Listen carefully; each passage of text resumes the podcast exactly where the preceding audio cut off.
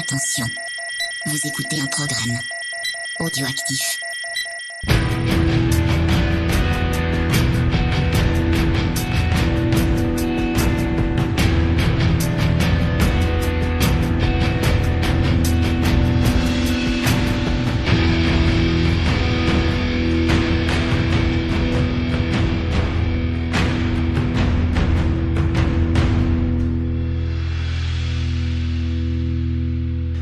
Camarades bourrinos, bienvenue pour ce nouvel épisode de Scoring et cette fois, avec cet épisode de Scoring, on a carrément décidé de jouer les prolongations. Puisqu'après notre dossier sur euh, la VOD, sur le streaming où on parlait pas mal des habitudes de consommation, on a beaucoup parlé de vidéo club aussi. Et ben on s'est dit, ben on va prolonger le truc et on va faire un scoring spécial vidéo club. Et on, on s'est dit que c'était une super bonne idée. Hein. Clipper, c'est quand même une. Moi, je trouve que c'est une très bonne idée déjà parce que ça va faire du bien de retourner un peu en arrière parce qu'en ce moment c'est pas la fête. Mm. Donc euh, retourner dans les allées de nos vidéoclubs pour se choisir un bon film à la jaquette, franchement il y a rien de mieux. Et je peux vous dire qu'on a fait ce qu'il fallait, je pense, pour avoir une sélection assez dingo. Assez dingo. Parce que ça part, à- ça part un peu dans tous les sens. Mais on va se faire plaisir principalement. Il y aura pas que des grandes musiques, on va vous le dire clairement. Clair. Par contre, on va prendre un putain de pied.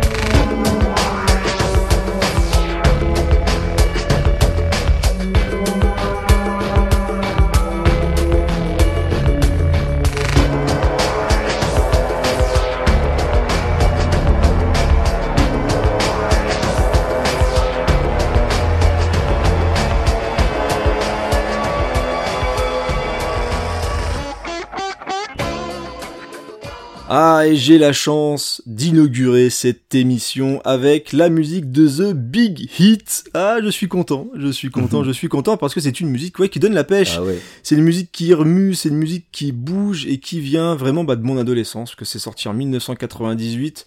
Et bah moi j'ai découvert ça en vidéo club, et ouais, je me baladais un petit peu et j'ai vu. Alors pour ceux qui ont écouté les anciennes émissions, on avait déjà écouté euh, une musique de euh, The Killer, Ouais. euh, un film de John Woo. Et euh, bah moi j'ai découvert justement John Woo avec The Killer en vidéo club et comme on l'avait déjà diffusé Oui. dans l'émission, bah, j'étais un petit peu niqué, mais je me raccroche au wagon parce que justement moi j'avais pris The Big Hit parce que sur la jaquette c'était marqué produit par John Woo. Et voilà. Voilà, donc euh, l'achat à la jaquette, enfin l'achat à la location à la jaquette, puisque du coup j'ai découvert John Woo, je cherchais des films d'action un petit peu différents de ce qu'on pouvait voir d'habitude euh, dans, bah, dans les films américains, etc. Et donc je me suis laissé tenter. Je ne connaissais pas Mark Wahlberg, je ne connaissais pas Kirk Wong, parce que c'est Kirk Wong qui a réalisé ce film-là, euh, réalisateur entre autres d'OCTB avec Danny Lee et de Crime Story avec Jackie Chan. Donc euh, voilà, pour ceux qui connaissent, c'est pas des mauvais films du tout. Et donc euh, Kirk Wong avec The Big Hit, bah en fait ce qu'il fait, c'est un peu comme à la mode dans les années 90, au moment où Woo a débarqué, bah c'est il a essayé peut-être de percer, je pense, au niveau des États-Unis.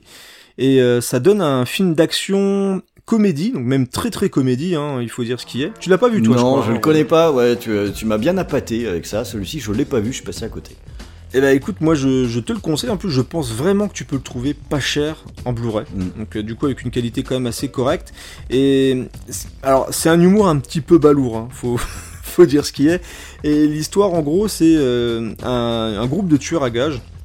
Donc il y a aussi Lou Diamond Phillips, donc le mec de la Bamba, tu sais, euh, qui joue dedans et qui joue un peu le, le méchant grande gueule, etc. Et donc on a Mark Wahlberg qui joue un tueur à gages donc aussi et qui a vraiment le, le grand cœur. C'est le mec euh, un peu le con de l'histoire, c'est-à-dire qu'il dit oui à tout et il n'aime pas du tout qu'on ne l'aime pas. Ouais, ce, ce qui est pour un tueur à gage, c'est Voilà, ce qui est un petit peu compliqué, et donc euh, il est avec deux gonzesses différentes, donc il fait tout pour combler les deux gonzesses, et euh, dès qu'un mec lui demande quelque chose, ben, il arrive pas à refuser, genre cacher un cadavre, euh, offrir des bijoux ultra chers à telle ou telle personne, enfin voilà, c'est un peu, un peu comme ça que ça se passe là-dedans, et du coup ça crée des quiproquos. T'as même des scènes de comédie un peu vaudevillesques, Euh, il y a aussi Christina Applegate dedans qui joue sa, sa véritable femme en fait dedans, T'as des scènes de famille où justement à un moment ils enlèvent une gonzesse et ils se retrouvent un peu avec la gonzesse planquée chez lui et donc ils essaient de la planquer parce qu'elle veut se barrer. Du coup t'as des gens qui essaient de, enfin qui courent un peu dans la maison. Enfin ça fait un petit peu tout et n'importe théâtre quoi. de boulevard. Voilà exactement. Et au milieu de tout ça, bah t'as euh, forcément la- le, le père de la jeune fille qui tente de la retrouver. Donc ça donne des scènes d'action euh, très très sympas. Et puis des scènes de comédie assez cool. Par exemple le, le père finit par faire faillite parce qu'il a, il, a- il a produit, écrit, réalisé, euh, joué une comédie, euh, une comédie d'action entre guillemets avec une statue en or. Il a envoyé des statues en or dans tous les dans tous les cinémas du monde pour faire la pub et le film forcément a fait un bide. Et donc du coup il a plus de pognon pour payer la caution. Enfin voilà, c'est c'est une histoire assez assez rigolote. Et franchement le film du début à la fin. Il y a un super bon rythme, ça dure environ euh, une heure et demie, et donc ça arrête pas, cascade, fusillade, baston, etc., jusqu'à un, un final dans un vidéoclub d'ailleurs, je crois que c'est dans, c'est de Big Top Vidéo, euh. D'ailleurs, il y a même un, il y a même un mec à un moment qui arrête pas de téléphoner justement, Mark Wahlberg pour dire vous avez pas rebobiné la cassette, je vais vous défoncer. C'est vraiment super rigolo. Enfin ouais, moi c'est un film que j'aime beaucoup et que je regarde assez régulièrement, que j'ai en Blu-ray du coup. Et, euh, et vraiment le pied que j'avais pris à l'époque, c'était vraiment pile poil ce type de film Mm, que mm. j'aimais regarder en boucle. Ouais. Tu sais comme les, les Mortal Kombat, tous les trucs là quand t'es ado, t'as de la ça- punchline aussi. ouais. Exactement. Tu peux la réciter la punchline de temps en temps. J'adorais mater ça avec des potes. Enfin, c'est vraiment le pur film de vidéoclub à mater comme ça. Alors, pas avec des bières à l'époque, parce que c'était plus du Coca-Cola. hein. Euh, j'avais, j'avais 14 ans quand le film est sorti. Donc euh, voilà, gros kiff sur The Big Hit et une musique de Graham Ravel. Alors, je vais pas m'attarder euh, éternellement sur lui, parce qu'on, mine de rien, on a beaucoup diffusé ouais. dans l'émission Et- euh, Graham Ravel. Tout à fait. C'est un mec qu'on aime bien et qui est souvent relié à des bonnes petites séries B qu'on aime bien, qu'on aime bien se mater. Donc moi je ne peux que vous conseiller de découvrir The Big Hit. J'étais assez surpris de voir le nombre de personnes qui avaient réagi sur le film sur Twitter. En tout cas voilà, moi j'aime bien et ça m'a fait plaisir de commencer l'émission avec ça. Allez, je passe la main à mon camarade Ron et on va aller faire un tour dans les poubelles.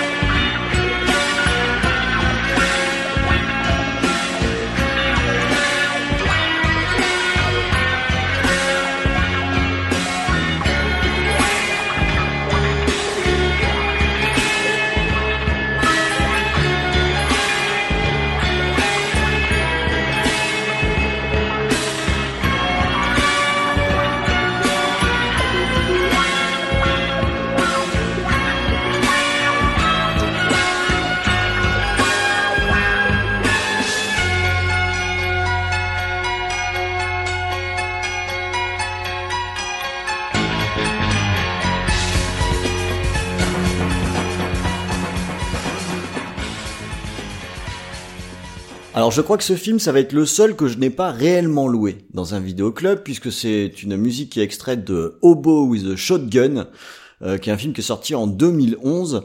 Et euh, à l'origine, bon, tout le monde connaît l'histoire, hein, mais c'était juste un faux trailer euh, rigolard pour euh, Grindhouse, le, le, truc de Tarantino et de Rodriguez.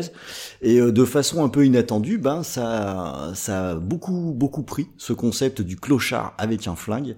Euh, faut dire que la, la fausse bande-annonce, elle était vraiment réjouissante. Elle était cool, ouais. Hein, et, euh, et, ils ont décidé d'en faire un, un, véritable film, ce qui, à mon sens, est d'ailleurs à moitié une bonne idée seulement. Euh, parce que évidemment le, le pitch de base c'est quand même ben, un clochard avec un flingue hein, ça c'est cool quoi. C'est eh, mais non un shotgun. Un shotgun ouais ah, un shotgun pas n'importe quoi c'est un, un shotgun, shotgun avec un bon vieux pompe.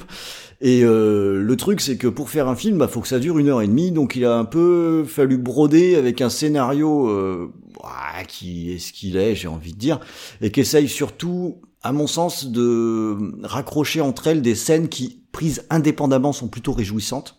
Ouais, des scènes fun, euh, ouais. un, peu, attends, un peu comme le, le, le machete de Rodriguez, hein, qui part d'une idée et qui essaie de raccrocher un peu sur ce qui autour des scènes un peu connes. C'est exactement ça. Et donc, alors, il faut en retirer euh, du coup ce qu'il y a de bien, parce que ces scènes, elles sont plutôt euh, jouissives. Et euh, puis il y a Rutger Hauer, quoi. Et ouais. Ouais. Et il y a pas à chier, ça le et fait. il est quoi. bien dedans. Mais oui, ouais, oui, je, en plus, je le trouve bien dedans. Il est carrément bien. Et euh, j'avais envie de parler de ce film parce que c'est un film qui est alors récent entre guillemets, hein, 2011, mais qui euh, pour moi coche bien toutes les cases de, de ce qu'on aurait pu trouver dans un vidéoclub quelques années près, avant, quoi. Une putain de jaquette déjà. Déjà, une putain de jaquette, Ah ouais. un titre euh, qui claque, un concept à la con, mais que l'air de rien, bah t'as quand même envie de le voir. Et dedans, quelque chose de particulièrement décomplexé. Donc euh, bon, je l'aime bien quand même ce film. Moi j'ai le Blu-ray que j'ai acheté il y a pas longtemps.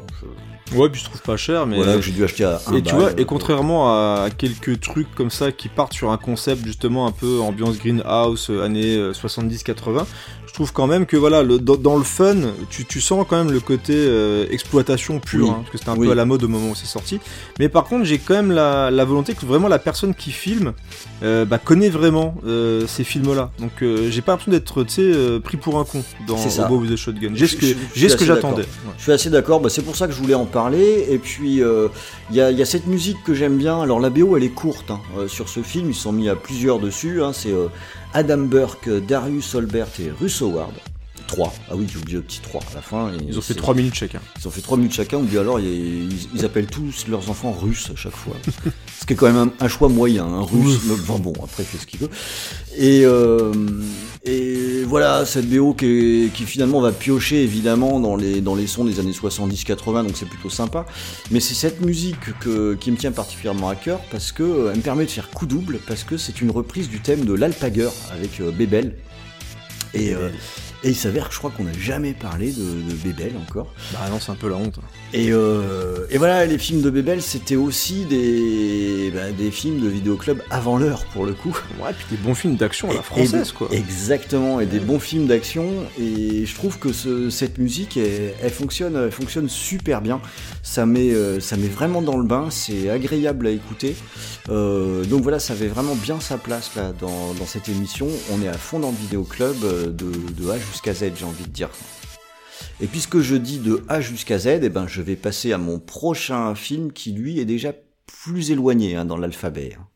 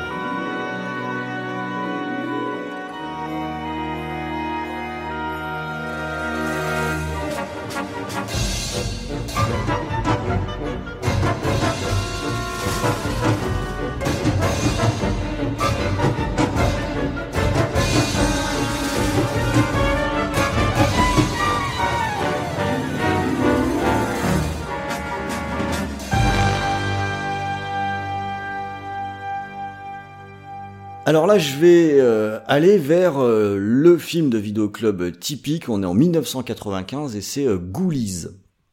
Et pourquoi c'est le film de vidéoclub typique? Parce que c'est de l'exploitation totale, puisqu'on est avec un film qui est une espèce de sous-Gremlins.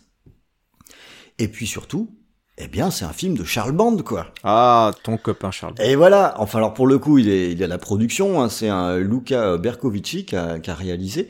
Mais euh, les films de, de, Charles Band, bah ouais, moi j'aime bien. Ça, c'était vraiment des films de vidéoclub. Il n'y a pas beaucoup de moyens. Alors ça, c'est, c'est vrai, mais c'est généreux. Euh, les, les, espèces de petites bestioles hargneuses, eh ben, on les voit. Euh, on n'hésite pas à avoir des idées à la con et à les mettre tout de suite en scène. Ils sortent des chiottes, euh, ils, ils arrêtent pas de grogner par dans, dans, tous les sens. Il y a un petit peu de gore, ce qu'il n'y avait pas dans, dans Gremlins, j'ai envie de dire. Et j'aime bien ça parce que pour moi, ces films-là, c'est un peu la version sale gosse du film qui lui sortait sur les écrans. Alors quand Gremlins, c'est déjà pas un film si lisse que ça. Ben oui. euh, quand on a la version sale gosse, et eh ben ça donne ça donne Ghoulies. Et il y a bien toutes les cases des films d'Empire. Hein, donc il y a, y a, pas de thune, c'était un million de dollars hein, pour faire le film. Et pourtant un film avec des effets spéciaux en permanence puisqu'on voit énormément les créatures. Alors des effets spéciaux certes un peu cheap, un peu, se... un peu, spéciaux. Voilà, on va pas se mentir. Mais euh, la marque de fabrique, c'est que c'est dynamique et c'est fun. Et c'était euh, quand on allait dans un vidéoclub, c'était exactement le type de cassette aussi que tu sais que t'avais envie de prendre parce que tu savais que t'allais bien t'amuser avec ça. Bah, en plus, de mémoire sur cette jaquette là, tu voyais en plus le Ghoulies. Tout à fait. C'est-à-dire là au moins tu te dis voilà c'est parti, il, il t'attirait avec ça. Que les Gremlins ils jouaient avec le mystère, tu vois qu'est-ce qui se passe dans la boîte, tout ça. Que là eux ils balancent le Ghoulies en plein plein. Ah ouais, ouais non non il y a, y a, vraiment aucun mystère. C'est vraiment mm. la, la, VHS typique que tu prenais quand tu faisais la soirée euh, mm. avec euh, des pizzas avec un pote et tu savais que t'allais t'amuser avec un, un film comme ça. Et euh, il s'avère que j'aime plutôt bien cette musique. Et bon, là, je vais pas mentir, j'ai un petit peu cherché parce que je voulais vraiment mettre un film, une production euh, Empire. Et les musiques, c'est pas vraiment le point fort des productions. hein, C'est-à-dire que, en général, euh, les BO des films il y a un Empire, peu de synthé, quoi. Alors, y a, non seulement il y a du synthé, mais en général, t'as trois morceaux max que tu vas entendre pendant tout le film. Euh, et celle-ci, alors je vais pas mentir, c'est pas la musique de l'année, hein. il y aura pas d'Oscar euh, pour pour celle-là, mais je trouve que le thème il se tient euh, plutôt bien. Et euh, d'ailleurs, il a été confié à une, musicienne accomplie, hein, Walker, qui qui l'a composé avec Richard Band, qui est donc le frère de de bah, oui. Ah, de Charlie. Eh oui, de Charlie, ouais, parce ouais. qu'après tout, il devait pas demander très cher, probablement, et qu'il avait peut-être un synthé chez lui, je ne sais pas. Mais euh... il a eu à Noël. Mais voilà. il y a Charles Band, il est malin, il lui a offert un synthé à Noël, et l'année d'après, il a fait, bah, tu me fais la musique des films maintenant. Il y a que trois notes. Ouais, ça suffit, t'inquiète. Ouais. Alors, on sent que ce morceau, il a quand même été écrit vite fait, c'est très classique, mais euh, je trouve que ça tient bien la route, et c'est même, euh, il y a une petite atmosphère cirque qui me fait penser au jeu Banjo, tu vois, au, au ah ouais. C'est euh, c'est assez curieux, mais il s'avère que ça correspond bien au film où euh, le, ces ghoulies qui n'hésitent pas à croquer les gens, ouais, euh, ils sont un peu rigolards finalement. Donc euh, voilà, ça colle bien. C'est une catégorie de, de films dont je crois pas qu'on avait trop parlé. Et là, je pensais que c'était vraiment le moment parce que c'est du pur vidéoclub, euh, pur jus quoi. Allez, je vais te redonner la parole. On va rester dans le film fantastique, dans, dans, dans le film d'horreur, avec un film que j'aime vraiment beaucoup.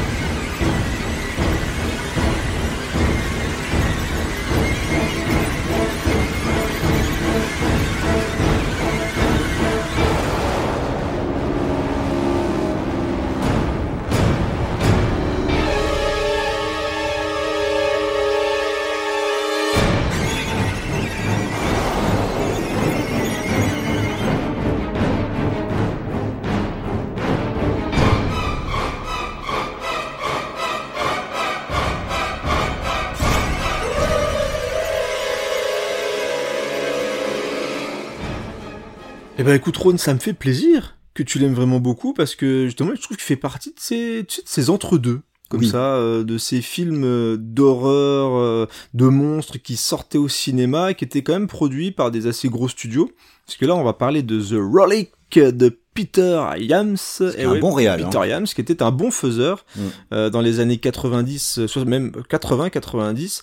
Après, passer Relic, c'était un petit peu compliqué. Mm. T'avais déjà diffusé d'ailleurs, je crois, une de ces musiques, euh, c'était euh, 2010, Pour 2010. euh, ouais, le- la nouvelle rencontre, je sais plus quoi, je sais plus comment ça s'appelle, le nouveau contact, euh, je sais plus quoi. Tout à fait. Et- mais c'est vrai que Peter Yams, c'est c'est vraiment quelqu'un que que j'aimais bien parce qu'il arrivait à, à produire quelque chose de très carré.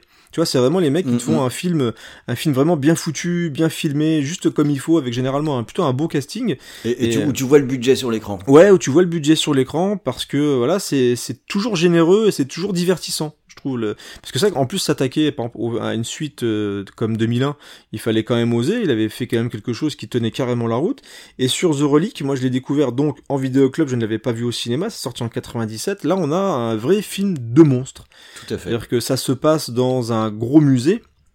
Et donc on a euh, des, des- deux, je crois que c'est deux grosses caisses qui débarquent d'un pays euh, dans ce musée-là et euh, le cargo sur lequel ces caisses ont été trouvées, bah tout le monde est mort. Voilà. Au, lieu, au lieu de tout brûler, bah du coup ils ont pas trouvé ce qui s'est passé, donc ils ont récupéré les caisses et euh, une fois que les caisses ont été remises dans ce musée, les euh, les morts commencent à arriver aussi dans le musée. Des gens se font bouffer euh, et se font bouffer, je sais plus c'est quoi une pas la carotide, mais il y a un truc vraiment spécifique qui se font bouffer sur le corps, ce qui fait que la bestiole, elle grossit, elle grossit, elle grossit, et à la fin, elle est juste immense, une sorte Carrément. de gros euh, mammouth mélangé euh, avec je sais plus quoi, il y a une espèce de queue de serpent, enfin c'est un... très cthulien en fait. Ouais, hein. c'est ouais, c'est oui, c'est vrai, exactement. C'est une sorte de bestiole comme ça, mélangée avec plein de choses, et qu'on voit beaucoup dans le noir hein, au début, parce que là, en faisant quelques recherches sur le film, donc j'ai j'ai découvert que c'était euh, Stan Winston qui avait fait les effets spéciaux, et ils avaient un petit peu galéré au fur et à mesure. Mais des bons effets spéciaux. Ah, des contre. bons effets spéciaux. Et en fait, au début de la production du film, les effets spéciaux n'étaient pas 100% terminés. Donc du coup, au début du film, on voit vraiment assez peu la bestiole, mais ce qui est bien, parce que généralement, ça fait un petit peu monter la pression. Mm, mm, mm. Et je trouve que euh, Peter Yam joue pas mal là-dessus. Et euh, on a au casting Tom Sizemore ou Tom Sizemore et Penelope Ann Miller que vous aviez vu aussi dans Un flic à la maternelle avec euh, Schwarzenegger. Euh, non non je ne ferai pas de point commando. Putain, je le voyais venir. mais voilà, c'est un peu trop gros. Mais voilà, donc c'est des, des acteurs qui sont pas, qui étaient pas des gros grosses vedettes, tu vois, mais on est vraiment dans le film, vraiment le bon film, le bon divertissement horrifique qui sortait en salle, chose qui n'arrive plus vraiment, on en Ouais. parle assez régulièrement dans VHS, et c'est vraiment une belle découverte quand je l'avais vu à l'époque, et quand je retombe dessus, ça me fait vraiment plaisir. Euh, D'ailleurs, je, je sais pas s'il existe dans une bonne copie euh, en Blu-ray, parce que j'aimerais bien le revoir, parce que je l'ai pas vu ni sur euh, Netflix, ni sur Amazon Prime, donc il est vraiment assez invisible, je trouve, ce film-là. Et, et du coup, en repensant forcément à l'émission sur les vidéoclubs, bah, j'ai repensé à ce film-là parce que déjà, la musique elle est bien. Franchement, je trouve que la musique est cool. Et la musique s'appelle, c'est l'attaque des SWAT. euh, j'ai fait la traduction en français parce que je suis un grand malade. Et, euh, et on retrouve justement ce côté un peu tendu, tu vois, où t'as Mm, mm, vraiment mm, l'action qui monte, qui monte avec un petit moment assez calme pour te reposer la pression. Donc tu sens que c'est un petit peu tendu, qu'il va se passer quelque chose en même temps et qui tente de, de traquer cette bestiole-là. Et euh, moi, c'est une musique que j'aime bien. Et, euh, et le film, je voulais vraiment le remettre en avant parce que euh, parce que je trouve qu'on n'en parle pas assez. En Ouais, fait. puis Euh, Les attaques des monstres elles sont très efficaces et le, le- le- la créature, elle, est, elle a une belle gueule. Ouais, elle est belle la bestiole. Quand tu le vois vraiment à la fin, c'est vraiment une bestiole qui est très très bien travaillée. Donc encore bravo forcément au studio de Stan Winston. Et pour la composition, j'ai pas nommé le compositeur, c'est John Debney. Et vraiment le côté soutenu euh, m'a confirmé le fait qu'il fallait que je vous place ça dans, dans cette émission parce que voilà, The Relic, si vous ne l'avez pas vu, si vous avez l'occasion de le voir, je crois qu'il repasse des fois sur RTL9, parce qu'ils sont c'est des gens très très compétents et formidables. Euh, donc je vous conseille de tomber dessus et Ouais, de le regarder parce que c'est bien. C'est très efficace. Allez, je vais garder la parole avec là aussi, je trouve, un film plutôt efficace que j'ai revu hier soir d'ailleurs.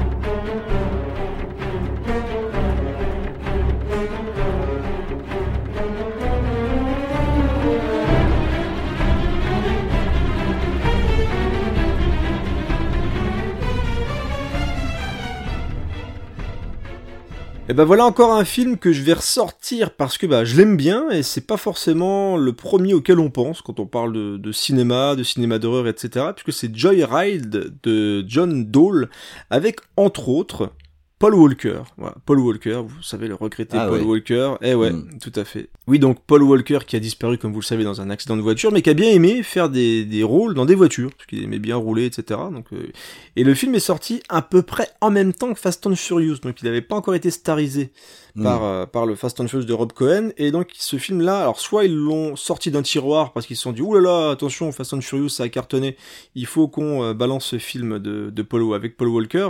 Et franchement, moi je trouve que bah c'est bien d'avoir ressorti ce film-là parce que c'est un, une sorte de rip-off un petit peu de duel. Donc à savoir que le film a été écrit par Gigi Abrams et clairement il l'a écrit en pensant à duel, il l'a avoué, hein, c'est pas non plus un truc caché. Et il est parti sur une histoire en fait aussi avec un, un chauffard, un chauffeur de poids lourd complètement taré. Donc l'histoire en gros c'est deux frangins un qui sort de tôle et Paul Walker qui va le chercher, qui euh, font une mauvaise blague en fait euh, en Sibie. Font oui, ils se font passer pour une fille, genre oui, salut, euh, gros clou, euh, viens me rejoindre, etc. Et là t'as un mec qui fait ah mais toi j'ai trop envie de te démonter. Euh, et du coup il lui donne rendez-vous dans une chambre d'hôtel et dans une chambre d'hôtel là où il y a un mec avec qui ils viennent de se prendre la tête en fait. Il dit ouais ça va être trop rigolo, le mec il va débarquer, il va dire oh il y a un mec et tout, et ils vont un petit peu se taper. Et sauf que bah ils se mettent dans la chambre d'à côté pour écouter. Et bah le mec se fait euh, arracher la mâchoire. Donc euh, Ah. voilà, sympa. Ouais. Euh, donc ils sont pas tombés sur le bon gars, en gros. Et donc après, ils vont se faire ch- pourchasser par ce mec-là et ils vont se faire pourchasser du coup en Sibie. Ils vont continuer, enfin en fait, il va continuer à croire que la meuf, c'est fou, enfin que le gars s'est foutu de sa gueule en étant une meuf. Et là, ben, il, leur- il lui avoue que en fait, ah, c'était une blague et tout, c'était trop rigolo. Ah ouais, t'as voulu rigoler, bah tu vas voir, on va se fendre la gueule. et du coup, bah ils se font traquer euh, tout le long du film par ce mec-là, jusqu'au moment où ils vont aller récupérer euh, une gonzesse et ils vont se faire traquer tous les trois. Enfin voilà, on est vraiment dans le même type de schéma que Duel et Ouais. même un petit peu même de Jeepers Creepers qui sortira, euh, alors je sais plus si c'est déjà sorti ou sortira un peu après. Enfin bref, Un petit bout de Hitcher aussi, peut-être. un petit bout de Hitcher aussi. Et ce que j'aime bien en fait dans ce film, alors principalement c'est sa première partie que je trouve vraiment tendue, vraiment avant que la, alors c'est Lily Sobieski je crois qui euh, dans le casting qui rejoint les deux frangins. Et avant qu'ils la rejoignent, on est vraiment sur quelque chose de très tendu où on voit un peu la relation avec les deux frangins qui sont complètement différents, etc. Patati patata. Et le moment où on a la traque qui commence à se lancer, j'aime bien le jeu qui commence à se créer dans le moment Mm. où ils voient les camions, ils savent pas trop qui va les attaquer, etc. Notamment il y a une très bonne scène où ils pensent être pourchassés par le mec alors que pas du tout. Donc il y a un petit suspense qui est plutôt bien amené euh, par le réal et en plus de ça, je trouve que visuellement c'est plutôt joli. C'est bien filmé, il y a une belle photographie je trouve dedans. Et en plus de ça, donc on a la musique de Marco Beltrami, un mec qu'on connaît un petit peu. Je suis en train Voilà. de réaliser que je l'ai Euh, vu, en fait, finalement. Ah bah tu vois. Tu as vu Gros Clou? Tu as vu Ouais. Gros Clou? Ouais, ouais, Le ouais, vilain non, bah, Gros c'est- Clou donc voilà, donc je trouve que la deuxième partie est un petit peu moins réussie parce que euh, à partir du moment où tu comprends un petit peu le mécanisme, voilà, mais sur la durée du film, moi je trouve ça vraiment très bien quand même et ça fait partie des petites séries B comme ça que euh, bah, que j'aimais bien découvrir en vidéo club parce que du coup tu prenais voilà, il y avait une jaquette avec les t'avais les acteurs dedans, t'avais le camion, ça te résumait un petit peu le suspense tout ça. Enfin voilà, moi j'avais trouvé ça assez cool. Donc euh, si c'est disponible sur Amazon Prime, si vous voulez vous faire plaisir, la copie est pas dégueulasse en plus.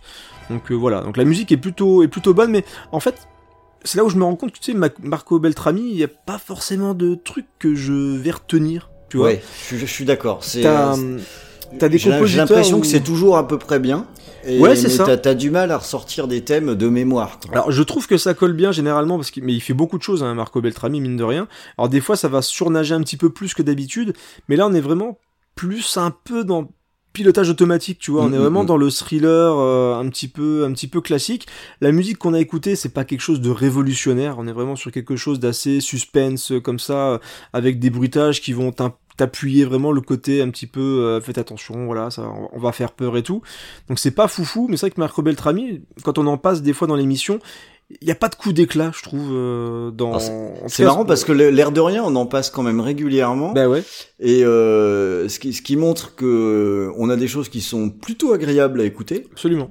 mais euh, sans, ouais, sans, sans fait saillant. Ouais.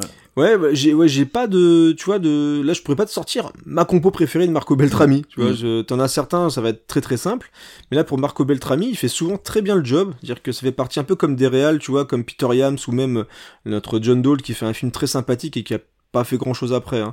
Mais euh, là, c'est vraiment dans quelque chose de très efficace, donc de très bien fait, et ce qui correspond avec euh, Joyride. Euh, j'ai eu la surprise de découvrir qu'il y a eu trois suites à Joyride. je crois avoir vu le 2, mais je ne m'en rappelle plus. Donc c'est pas forcément très très très bon signe, mais je général, voilà, c'est pas. Donc il y a eu deux autres suites. Du coup, je suis un peu curieux parce que je suis un peu malsain quand même, mine de rien. Donc je me dis pourquoi pas, mais en tout cas, regarder Joyride, c'est plutôt pas mal du tout. On va rester dans les voitures. Et ouais, puisque on va parler de presque une adaptation de jeu vidéo.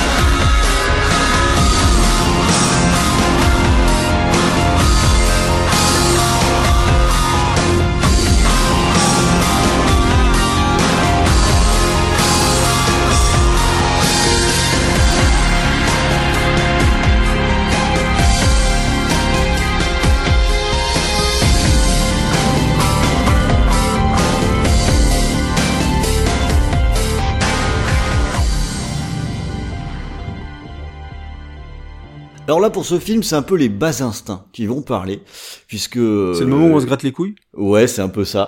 puisque je vais vous parler de Days Race, qui est sorti en 2008.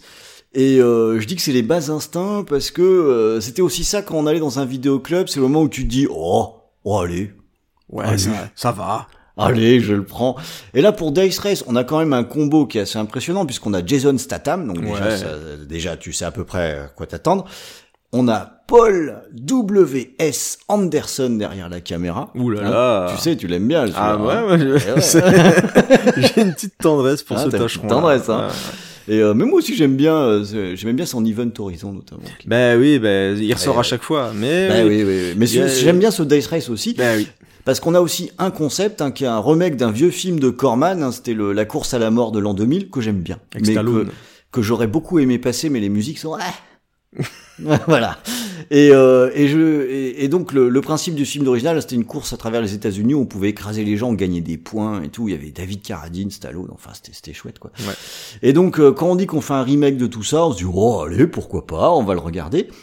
Et euh, ça nous fait donc euh, un film où on va on va assister à des courses sur, sur euh, circuit dans une prison, des circuits qui sont piégés où on risque sa vie, mais c'est pas trop grave parce que c'est des tolards qui risquent leur vie. Donc bon, ok. Et comme tu disais, c'est vraiment une adaptation de jeu vidéo. Hein. Ça fait, bon, ça me fait penser beaucoup au jeu Blur, notamment dans l'esthétique. Et moi, c'est Twisted Metal qui, qui et euh, Ouais, t'as ça aussi, mais t'as as aussi Mario Kart. Hein. T'as des bonus euh, sur la, la piste, t'as des pièges, et il y a même un gros camion. Oui, euh... Ah le gros camion. Ah, ça, c'est le clou du spectacle. Hein, pendant la course, t'as un gros camion avec du blindage qui s'en prend aux bagnoles et tout. Enfin, du coup, quand je disais régressif, j'exagère pas. Hein. Euh, que ce soit dans les courses de bagnoles ou euh, ou dans les dans, dans les bastons ou dans des dialogues de haute volée euh, on est vraiment dans, dans une notion de, de spectacle, euh, bah voilà, ouais, de, un peu bourrin, quoi. Ah bah c'est ultra bourrin, et donc voilà. Euh, t'as des t'as des plans de Statham qui fait des tractions sur ses muscles, t'as des pépés qui rentrent dans les voitures, ça sert strictement à rien, mais forcément ils sont accompagnés par des gonzesses ultra bien gaulées, filmées à ras du sol. Enfin voilà, c'est c'est vraiment le le film d'action très très bovin. Mais il y a, euh, je trouve, qu'il y a quand même toujours l'efficacité Paul Anderson, voilà, qui, qui fait que c'est plutôt bien torché. Le truc, c'est que c'est dynamique. les, les, courses de bagnole, elles sont bien, il y a pas à chier. Et euh, tu vois, moi, ce film il me fait penser à quand on est, euh, quand on est gamin et qu'on a des petites voitures et qu'on fait des accidents. C'est exactement Tu ça. vois, C'est ben, exactement ça. c'est ça en film. Il est un peu sale en plus, hein, et un peu violent. euh, voilà, Ah oui, oui, Ouais, ça, ça y va franchement. Et euh, donc j'avais pensé assez vite à ce film, et la petite surprise, c'est toujours la bonne surprise quand on prépare des scorings, c'est qu'il s'avère que la BO, eh ben elle est pas mal c'est une, euh, une BO de Paul Haslinger qui avait fait d'ailleurs un Need for Speed juste avant. Le mec, il aime bien les bagnoles aussi. Et euh, qui nous fait un truc euh, avec, avec de, de la guitare, un machin qui est très moderne, un petit peu électronique, qui est hyper efficace en fait, mais même dans son ensemble. Et euh, quand on parlait d'adaptation de jeux vidéo, la musique que j'ai passée, c'est un peu celle-là que j'ai pris parce que pour moi, c'est li- limite la musique que tu peux avoir sur le menu d'un jeu de course. Tu Ouais, c'est pas faux. Euh, tu pourrais l'écouter avant que tu appuies sur Start, t'as ça, ça te met dans le bain, t'as les riffs de guitare, ça y est, tu commences à être un petit peu agressif là, Euh, t'es bon pour appuyer sur le champignon, faire des, prendre un bonus, faire des queues de poisson et puis, euh, et puis en avoir rien à foutre de ce gros camion blindé. Donc euh, voilà, moi, Death Race, euh, ouais, voilà, du cinéma plaisir. euh, et un pur produit de, de, de vidéoclub. Alors c'était en 2008, mais je crois que je l'ai vu en, en vidéoclub, donc on devait, on devait tirer sur la fin.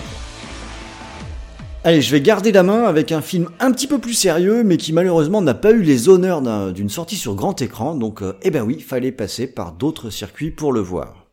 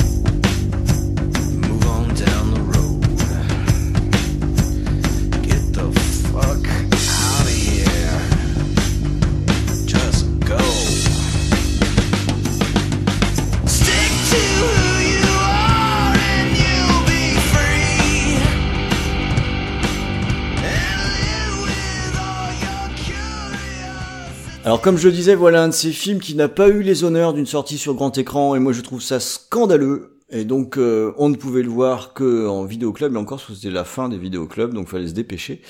Euh, il fallait surtout euh, acheter le film, hein, puisqu'il s'agit de The Woman, qui est sorti en, enfin pas sorti du coup en Ouais. 2011, euh, le film de Lucky Mackie que j'aime bien. J'aime bien Lucky Mackie. euh, C'est c'est Voilà. fou, il a pas eu la. bi- Bizarrement, sa carrière, elle est. Je comprends pas. Ouais, il a- tout le monde a parlé de son premier film qui était May, ouais. et ça a jamais explosé, quoi. Bizarrement. Je, je pige pas. The Woman, je trouve ça très bien. Il y a eu The Woods que j'aime bien aussi. Même son euh, All Cheerleaders euh, Die, euh, qui, est, qui, qui est plus léger, hein, qui est pas du même niveau, mais je, je trouve que c'est un gars qui est quand même bien. Bon, voilà. Euh, tant pis, c'est comme ça. Euh, et ce film donc euh, va nous raconter l'histoire de la dernière femme euh, sauvage euh, aux États-Unis et surtout d'un taré avec sa famille qui va tenter de l'éduquer. Et c'est un film qui, moi, c'est un film que j'aime vraiment beaucoup. Euh, alors pour le coup, on n'est pas dans la rigolade hein, avec The Woman, parce qu'on est avec un film qui va mélanger des scènes qui sont souvent assez dures, où en gros on a le, le chef de famille qui va vouloir faire de cette femme une, euh, bah, une bonne américaine en quelque sorte quoi. Mhm. Et euh, il y a un message qui dans, dans le film qui me plaît beaucoup, notamment parce qu'il n'est pas souligné au marqueur. Et ça j'aime bien, qui est que finalement le sens du mot sauvage, ben c'est peut-être pas à la bonne personne qu'on l'applique.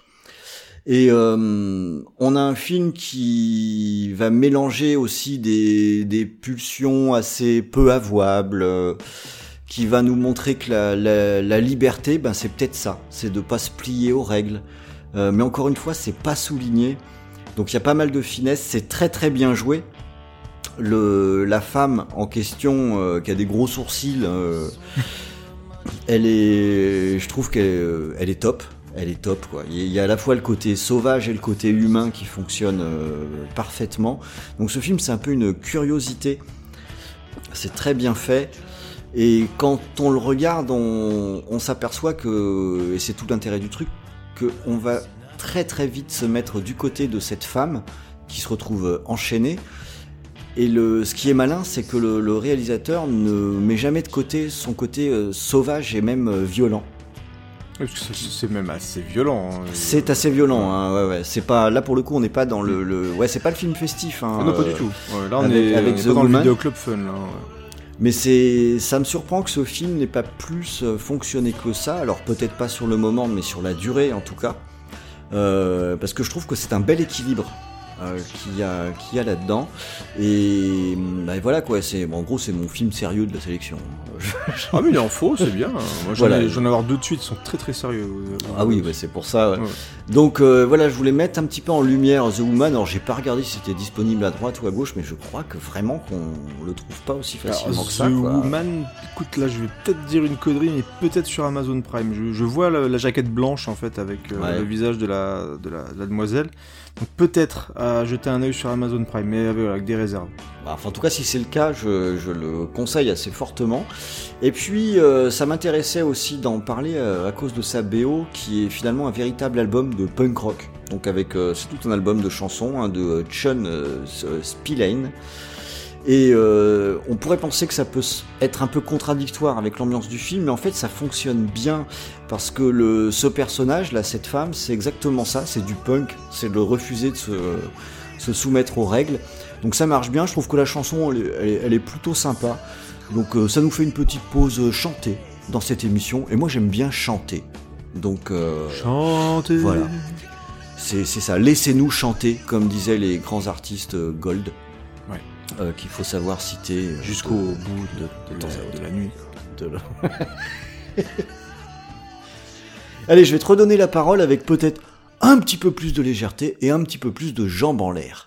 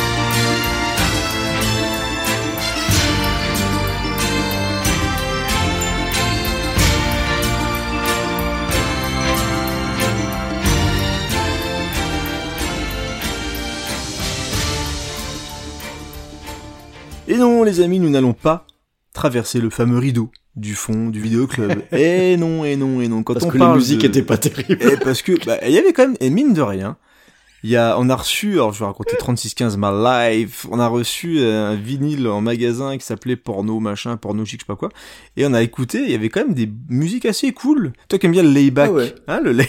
Le layback. Enfin, il y a quand même des, il y avait quand même des musiques assez cool dans les Ah années ouais. 70 dans les pornos, voilà. Donc, euh, Ah, bah, je vais peut-être l'acheter. bah, euh, voilà. En tout cas, on se permettra de, changer un petit peu de, de- du punk rock. Voilà. Et donc, on va parler de jambes en l'air puisqu'on va discuter tous ensemble de Jackie Chan dans le Bronx. Ah, Jackie Chan. Et déjà, mais est-ce que ça serait pas un peu raciste comme euh, titre? Oh, bah, en même temps, Parce que- spécialité. Non mais ce qui est, ce qui est quand même assez ouf, parce que quand je, quand je repense à ça, ils ont appelé le film Jackie Chan dans le Bronx.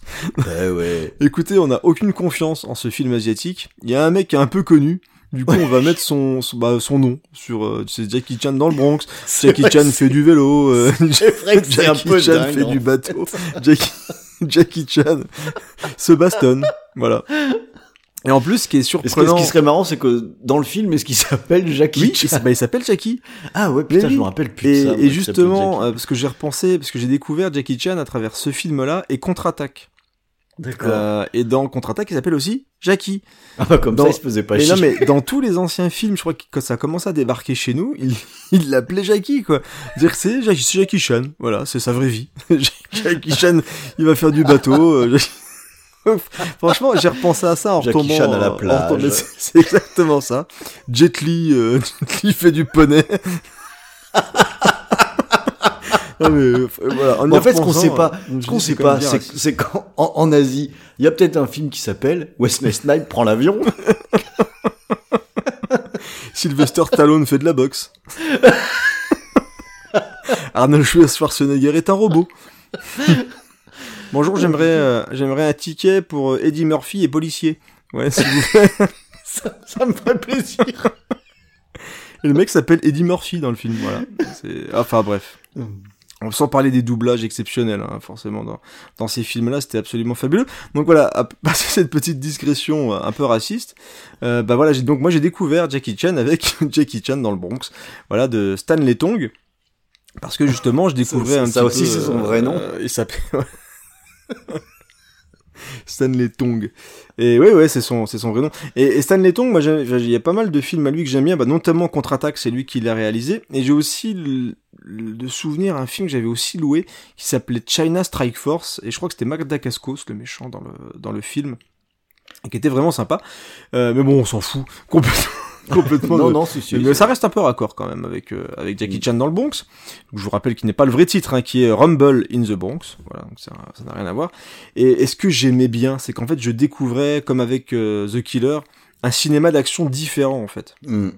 Et on avait un cinéma qui n'avait rien à voir avec euh, les finalement les combats assez lents.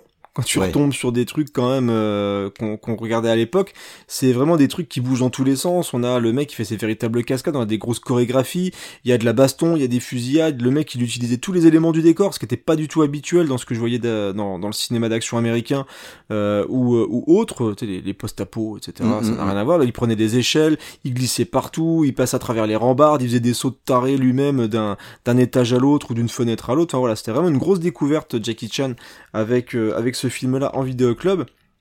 Ce qui m'a amené après bah, à redécouvrir justement plein de choses qu'il avait fait et justement à m'intéresser Ouais. après à- aux collections HK, etc. avec des films qui ressortaient, Les Marins des Mers de Chine.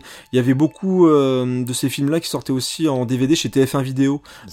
J'ai fait exactement comme toi. Donc tu vois, dans des éditions assez Mm. pourries, généralement, c'était assez pauvre. Euh, et et c'est vrai que bah, je m'en foutais un peu à l'époque parce que je découvrais des films. Donc du coup, il y a vraiment plein plein de trucs que j'ai découvert grâce à TF1 Vidéo.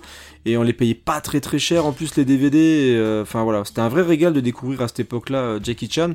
Et vraiment Jackie Chan dans le Bronx qui est aussi dispo, je crois, sur euh, Amazon Prime. Je vais pas faire la pub pour eux, mais ils sont souvent des trucs comme ça. Donc si vous n'avez pas vu, bon je pense pas, parce qu'en plus c'est régulièrement diffusé, je crois, sur Mm. RTL 9 encore, hein, c'est souvent sur RTL 9, Jackie Chan dans le Bronx.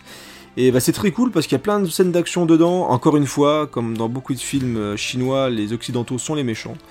Euh, c'est- C'était assez répandu hein, à cette époque-là, encore maintenant d'ailleurs, je crois. Tout à fait. Mais voilà, très bon divertissement, très rigolo avec le fameux. euh, bah, on a vraiment le, le vrai euh, Jackie Chan où quand il se tape, des fois il se fait mal, il fait le guignol, il fait, le, il fait un peu le rigolo, mais un petit peu plus violent, je trouvais, quand même que certains de ses autres films, parce qu'on a quand même des, des moments où les mecs, quand ils tirent à balle, bah, tu vois, t'as t'as du sang, il s'en prend quand même plein la gueule, enfin, c'était un petit peu plus. Alors sérieux avec des gros guillemets quand même.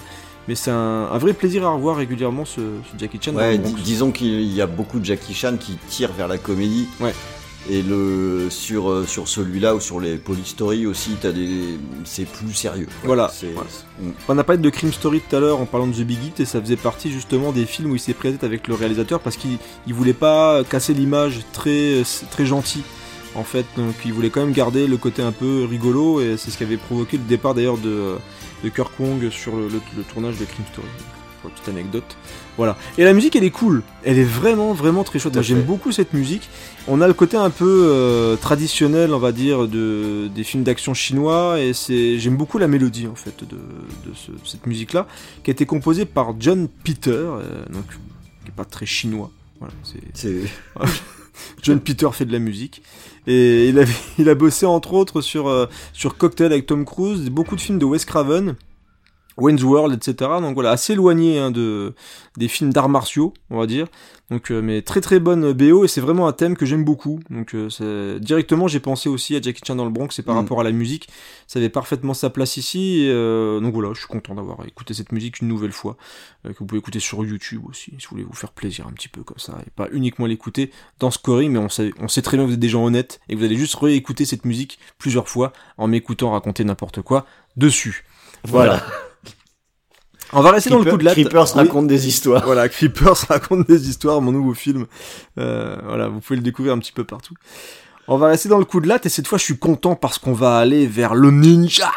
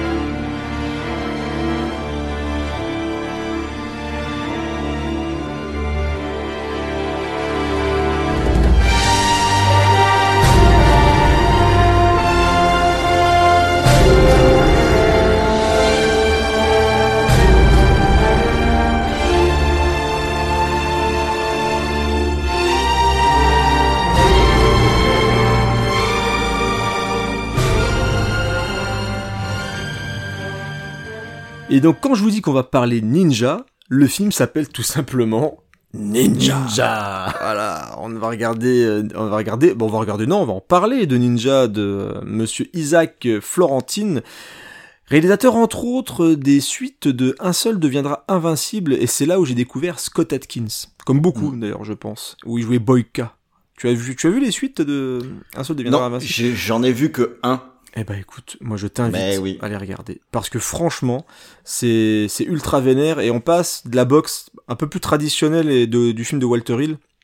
À quelque chose de beaucoup plus câblé. Alors c'est bizarre de dire câblé dans, les combats comme ça de, boxe ou de boxe taille en arène, mais ça, défonce. Dire vraiment, t'as une énergie dans les, dans les affrontements qui sont top, et au point que euh, la découverte de Scott Atkins en mode russe ultra vénère avait vraiment éclipsé le, le personnage principal de la suite qui est joué par, bien sûr, je vais pas m'en rappeler du tout. Euh, donc c'est pas grave. Bah bref, Jackie Chan. non, c'est pas Jackie Chan, c'est euh, le black qui fait le méchant aussi dans. euh, Ah oui. Tu vois? Euh, Ah, tu oh, vois, putain. tu vois de qui je parle. Eh ouais. Mm. Tu vois de qui je parle. Et il joue aussi, il joue le, le méchant dans la suite de Universal Soldier. euh, Il joue dans euh, Dy- Dynamite. Dynamite. C'est, enfin, bref. je pense qu'on ne trouvera On pas. trouve Quand on sèche, on sèche. Bah là, je sèche complètement. J'essaie de Voilà. meubler en, en trouvant et en chantant de la merde. Mais que tu peux pas compter sur moi parce que ça m'échappe ah, aussi. Mais je vois de qui tu ça- parles. Michael J. White. Voilà. Oui, Voilà, Michael- voilà. Il suffisait de parler un petit peu. Voilà, Michael J. White. Franchement, il, éclipsait Michael J. White. Il est vraiment ultra impressionnant. Et je trouve malheureusement, euh, et un jour, je pense qu'on fera une, une émission sur les nouvelles stars d'action parce qu'il mérite, mais il a jamais eu la carrière véritablement qu'il méritait. Euh, il fait beaucoup de DTV, euh, bah, parfaitement vidéoclub. Hein. Franchement, Scott Atkins, c'est vidéoclub à fond. Et, et j'ai cherché un petit peu plusieurs films dans lesquels il a joué qui correspondent parfaitement justement parce que là c'est pas un film que j'ai loué, un ninja, c'est plus parce que je voulais placer un film de ninja. Donc euh, ça colle parfaitement, je trouve, à l'ambiance un peu vidéoclub. Et dans Scott Atkins, dans Ninja, alors déjà il a pas la barbe donc il perd un peu en point de charisme. Mm. Donc voilà, quand même, il fait un peu plus premier de la classe bizarrement. Mais par contre, euh, Ninja, au début moi je le lançais en mode un peu rigolard, mais dès que j'ai vu que c'était euh, le même mec qui avait fait les Un seul deviendra invincible 2, 3, et je sais pas combien, bah j'étais un petit peu rassuré. Et dès que j'ai vu les bandes annonces, un petit peu les bastons, j'ai dit, Hum, à mon avis ça peut être cool, et franchement c'est cool. Ouais. Euh, tu étais en train de te confier un petit peu, oh j'aime Ouais. bien Ninja, j'ai un peu honte, mais non, mais non, il faut pas Oh, avoir je- j'ai honte. pas, j'ai pas dit que j'ai un peu. Mais si, je voyais que t'étais un peu mal à l'aise et tout. On est entre nous, Non, on est, que- on est parce que- bien. Ce que, ce que je disais, c'est exactement ça. C'est que j'ai le DVD de Ninja que j'ai lancé, comme tu le dis, en mode un peu rigolard, en me disant ça fait une éternité que j'ai pas vu un film de ninja. Et je me suis retrouvé finalement bien pris par le film parce Mhm. que parce que c'est bien réalisé, parce que c'est pas moche, euh, parce que les bastons elles sont euh, elles sont Elles sont bien efficaces. faites, ouais, carrément. Alors on est sur un scénario concon, hein, évidemment. oui, mais, t'as les euh, traditionnels, ils, ils doivent protéger un artefact euh, Voilà, d'une, euh, d'une, d'une, d'un groupuscule euh, qui veulent absolument avoir le pouvoir absolu, patati patata. Voilà, le- ce, ce genre de truc. Mais après, c'est, ça reste très efficace. Il y a des bons affrontements. Il y a, de, il y a un côté mystique qui est pas désagréable parce Ouais. que t'as, un- t'as un côté de pouvoir, hein, tu vois, euh, c'est où c'est vraiment pas des mecs ordinaires, quoi. Ils ont limite des, bah, des super pouvoirs, un peu. Quoi. Ouais, ils sont vraiment allés dans le, dans le délire ninja euh, jusqu'au bout, et c'est fait avec sérieux. Tout à fait. Ouais. Et donc, comme tu le soulignais, bah, les scènes de combat sont très bonnes, et on vient pour ça. hein. donc, euh, on a Scott Atkins, notamment une scène de combat dans un métro que j'ai trouvé assez chouette. Tout à fait. Euh, et on a aussi bah, le, la fin où il est habillé en ninja. Parce que des fois, je me dis, ah, Mm. c'est quand même con, Mm. il est pas beaucoup en ninja quand même. C'est vrai, c'est vrai, c'est vrai qu'il protège son truc pendant trois plombs. Ouais. Tu dis, mais mets-le. Dis mais mets-le putain, mets-le ton costume de ninja et puis va te battre merde quoi. Et, euh, et donc il finit par mettre son costume de ninja. Il y a des bonnes bastons, c'est bien, c'est plutôt même violent au niveau des affrontements, c'est bien chorégraphié. Et, euh, et comme pour les un seul deviendra invincible, les, tu sens vraiment l'impact. Donc il y a Mm. vraiment de la pêche dans, dans les bastons. Et donc ça passe. Voilà. Franchement Ninja, moi je vous le conseille carrément. Et même le 2, qui est vraiment très très sympathique aussi, je vous le conseille parce que c'est bien torché et franchement je trouve ça fun. Et la musique est plutôt sympa. Alors j'ai pas trouvé qui avait composé euh, la musique. C'est un peu un, on va dire une trouvaille de dernière minute en étant euh, très très honnête parce que je cherchais à mettre un, un petit film de ninja euh, et comme les films de Godfrey Ouais, c'est plus la voilà, musique, c'est euh, compliqué. voilà, la musique. je pense qu'ils s'en foutaient un peu comme du reste, donc c'est pas forcément intéressant. Donc à écouter, voilà, autant on aurait pu rigoler comme ça, mais bon voilà, euh, basta quoi. Mais que là, ce film-là mérite un petit peu le coup d'œil si vous n'avez pas vu. Et puis la musique était plutôt chouette. Voilà, c'est Voilà, pas, y a pas de quoi tortiller ni frétiller, mais euh, comme je parle de Ninja, moi je suis content. Ça, Voilà, ça le donc, fait. euh, N'hésitez pas à regarder Ninja, c'est souvent en bac à solde avec le 1 et le 2 pour pas cher, donc euh, c'est toujours rigolo. On va rester dans l'ambiance un petit peu orientale, euh, Japon et tout et tout, avec la sélection jeux vidéo. Je crois que c'est le seul. Non, non, j'ai aussi un jeu vidéo, n'importe quoi. Oui, la aussi. sélection jeux vidéo de Rhône pour l'émission.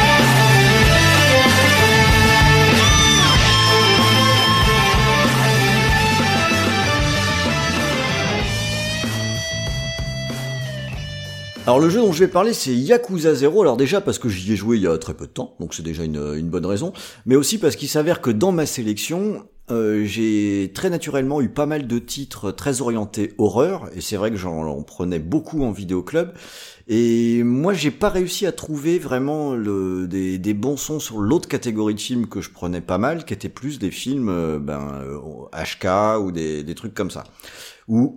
Reconnaissons-le, les musiques sont pas toujours incroyables. Euh, mais du coup, bah oui, oui, oui, oui.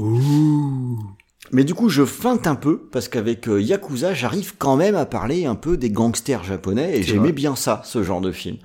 Euh, et puis ce, ce donc le, ce titre là, il, est- il est dans le Game Pass hein, sur ma Xbox, donc je l'ai lancé.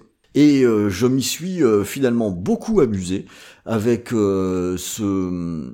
Je trouve que l'ambiance, elle fonctionne parfaitement, que c'est vraiment l'ambiance qu'on a dans ces films, euh, de, de- dans ces films de, Yakuza, de, bah, de- de de Yakuza en bagarre. fait, hein. exactement, deux bagarres avec le mec euh, qui a une qui a une mâchoire carrée, un super costard qui est hyper balèze et en même temps des scènes comiques un petit peu what the fuck euh, qui débarquent un peu de, de n'importe où avec ce fameux humour japonais qu'on ne comprendra sans doute jamais.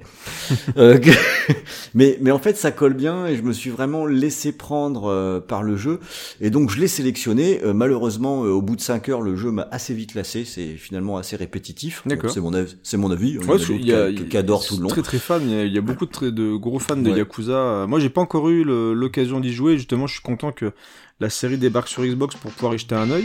Mais c'est vrai qu'il y a euh, une grosse grosse fanbase hein, de Yakuza. mais ce que je comprends, hein, parce qu'il y a une vraie ambiance, il y a, il y a un vrai côté barré euh, dans les, dans les quêtes secondaires, il y a euh, les scènes sérieuses, elles le sont vraiment faites avec sérieuse, très iconiques Bah, ça se trouve, dans, dans leur représentation. euh, je crois qu'il y a un RPG qui va sortir euh, dans l'univers de Yakuza là, qui est en train de, qui est sorti au Japon, qui a eu des très très bons retours. Peut-être que l'univers des, des Yakuza plus le RPG un peu taré, peut-être que ça Ah bah, je pense que aussi. je marcherais mieux, Ouais. moi. Je pense que je marcherais mieux avec ça, parce qu'en fait, pour moi, il y a des vrais points faibles dans le jeu, avec des, des bastons très répétitifs quand tu es dans la rue, et en fait, tu passes ton temps à faire des allées et venues, donc euh, ça m'a, ça m'a, quand même fatigué. Et puis le côté un petit peu fourre-tout à la GTA. Et alors, euh, ceux qui aiment bien euh, ce genre de choses euh, sont aux anges. Moi, je suis un peu passé à autre chose. Donc, euh, euh, mais je comprends tout à fait qu'on puisse adorer. Et les 5 heures que j'ai passées avant de me lasser, en tout cas, elles étaient très plaisantes. Donc c'est déjà ça de prix, j'ai envie de Oh, dire. 5 heures c'est déjà bien. C'est déjà pas mal. Et puis euh, surtout au niveau du son, ben en fait c'est pas mal, voilà, pas mal. Alors j'irai pas au-delà de pas mal. C'est une très grosse BO, il y a énormément, énormément de, de morceaux. Euh, J'en ai écouté toute une ribambelle, mais bon après euh, il y a beaucoup de choses qui sont un petit peu sur le sur le même créneau. Alors si vous voulez tout écouter, bah, bon courage, hein, il vous faut du temps devant vous. Donc après, euh, s'il s'avère que vous êtes confiné chez vous pour quelques semaines, bah allez-y, c'est une bonne occasion de passer deux heures. Mais la majorité des musiques, ça sent un peu le son produit, tu sais, produit à la chaîne. quoi. Ouais, ouais. Un petit Avec peu. il y a peut-être plein. C'est le seul compositeur ou il y en a eu plusieurs euh, Ben, quand j'ai regardé, j'ai eu l'impression que c'était un peu euh, Hidenori euh, Shogi qui était derrière, et c'est vrai qu'il y a une patte qui ressemble, qui semble être très similaire sur l'ensemble. Donc j'ai envie de dire, bah ouais, il y avait peut-être que lui, je sais pas. Mais du coup, il n'y a pas forcément grand chose qui ressort, même si au global, ça, ça fonctionne bien, ça correspond bien avec l'ambiance du jeu. Mais il y a quand même des petits morceaux qui ressortent comme ça. Celui que j'ai passé, je le trouve plutôt cool. Celui que je mets aussi en fond, là, il est, il bien aussi. Enfin, faut faire un petit peu de tri euh, de- dedans. Mais bon, finalement, je trouve que ça colle plutôt bien, puisque je disais au début que cette catégorie de films, pour moi, c'est pas vraiment les BO leur point fort, quoi. Et ça se retrouve dans le jeu, c'est pas non plus la BO le point euh, super fort. Alors ça y est, j'ai débranché la console, bah maintenant je vais passer à ma sélection série télé pour cette émission.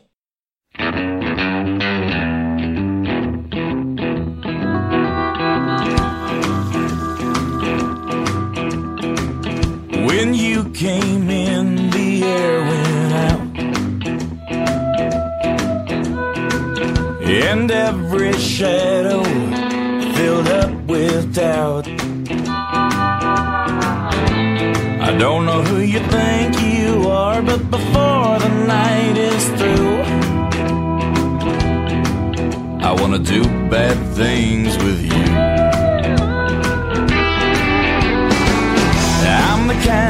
sit up in his room. Heart sick and eyes filled up with blue.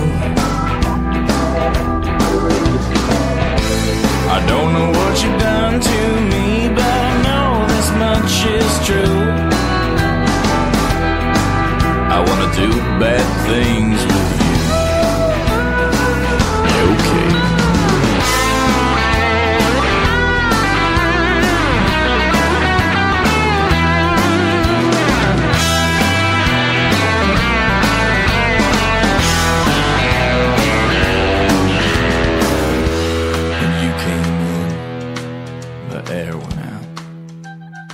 Alors parler de séries télé hein, pour un vidéoclub, c'est un peu contradictoire hein, dans, dans le sujet, puisque finalement, bah oui, les séries télé, c'est à la télé. oui, c'est quand même Revelation. bien foutu. Euh, mais par contre, voilà, je voulais placer cette série parce qu'à mon avis, il y a tous les ingrédients du bon vieux film de vidéoclub. La série, c'est True Blood, qui, est, qui a commencé en 2008. Et euh, moi, c'est une série que j'aime beaucoup. Alors, pas jusqu'au bout, ça traîne un petit peu en longueur. Mais il y a tous les ingrédients du film de vidéoclub que t'as envie de louer. Alors déjà, il y a du cul. Oh, les Ça- culs, oh là là. Ça, ça, ça, ça marche toujours bien. Il y a de la violence. Oh, on aime bien la Ça, ça violence. marche bien. ouais. Il y a quand même un ton euh, bien léger, c'est fun, donc ça, Oh, on aime bien ça, aussi. ça va bien. Et évidemment, il y a du fantastique puisqu'on va parler de vampires, euh, Oh. de créatures de la nuit, euh, de choses comme ça. Et en plus, ça se passe en Louisiane. Coucou aux copains de Binous USA. Salut Euh, et euh, alors c'est vrai qu'au fil du temps ça tourne en rond, mais il y a une galerie de personnages que, que moi je trouve géniaux et ce qui, qui font que j'ai vraiment pris mon pied avec cette série. Euh, notamment il y a un flic qui s'appelle Lafleur, qui est à moitié crétin, que j'aime beaucoup. Il y a le Lafayette, ah, ces noms ils sont quand même incroyables quoi. Euh, On dirait des noms de Jean-Claude Van Damme, quoi. mais c'est ça, qui, qui- celui-là il connaît un peu des trucs vaudous, etc. Et puis il y a surtout le frère de l'héroïne qui est un personnage fantastique. Il est con comme une porte. C'est un vrai débile mental, mais par contre, c'est un obsédé sexuel et il a un très gros sexe et beaucoup de succès avec les femmes parce qu'il baise très bien. Et c'est à mourir de rire. Euh, donc c'est très très cru et il y a cette ambiance Louisiane que j'aime beaucoup. Donc t'as beaucoup de, de, de blues, de ça tu sais t'as des bayous, t'as euh, euh, ben, tous ces noms euh, qui, qui, qui sonnent français. Moi je trouve ça euh, Il y a un génial. peu de enfin, alors un petit peu, mais c'est Pas pas, tant ça. On est plus, c'est vraiment, on est plus sur des, des, des- des histoires de vampires. Euh, mais c'est, c'est un peu les vampires, ouais, les vampires qui aiment bien le cul, ça pourrait s'appeler aussi. Euh, tu vois, par exemple, si Jackie Chan avait joué dedans, ça aurait été Jackie Chan est un vampire qui aime bien le cul. Et puis alors, donc voilà, ça donne un cocktail que je trouve euh, que je trouve vraiment cool et qui fait très vidéoclub. Et puis euh, il y a ce générique que j'aime beaucoup avec son son. euh, alors je mettais, c'était du blues qui sent les marais. et et ouais, et ça va tellement bien. Et le générique c'est euh, I Wanna Do Bad Thing With You. Tu vois, je trouve ça, euh, c'est exactement la série aussi. Et euh, ça nous met vraiment bien dans l'ambiance. Euh, moi, j'ai jamais mis les pieds en Louisiane, mais c'est le genre de truc qui me donne envie d'y aller, quoi. Ça, et Binous USA. Et ça, et, Binou- et aussi, ouais, pour prendre des bières aussi. Ah ouais. c'est vrai. Donc voilà, les aventures de Suki dans, dans True Blood, je pense. En plus, il s'avère qu'au fil du temps, c'est une série qui date de 2008. C'est euh, c'est franchement politiquement incorrect. Et euh, du coup, euh, ça doit être bien agréable à regarder aujourd'hui quand par rapport aux séries qui existent. J'ai envie. Bah, jamais vu, donc c'est peut-être l'occasion. je pense que ça pourrait te plaire, hein, un, truc, un truc comme ça. Voilà, j'en ai terminé avec ma sélection télé. Allez, c'est à ton tour de- d'allumer la console et euh, pour ta sélection jeux vidéo.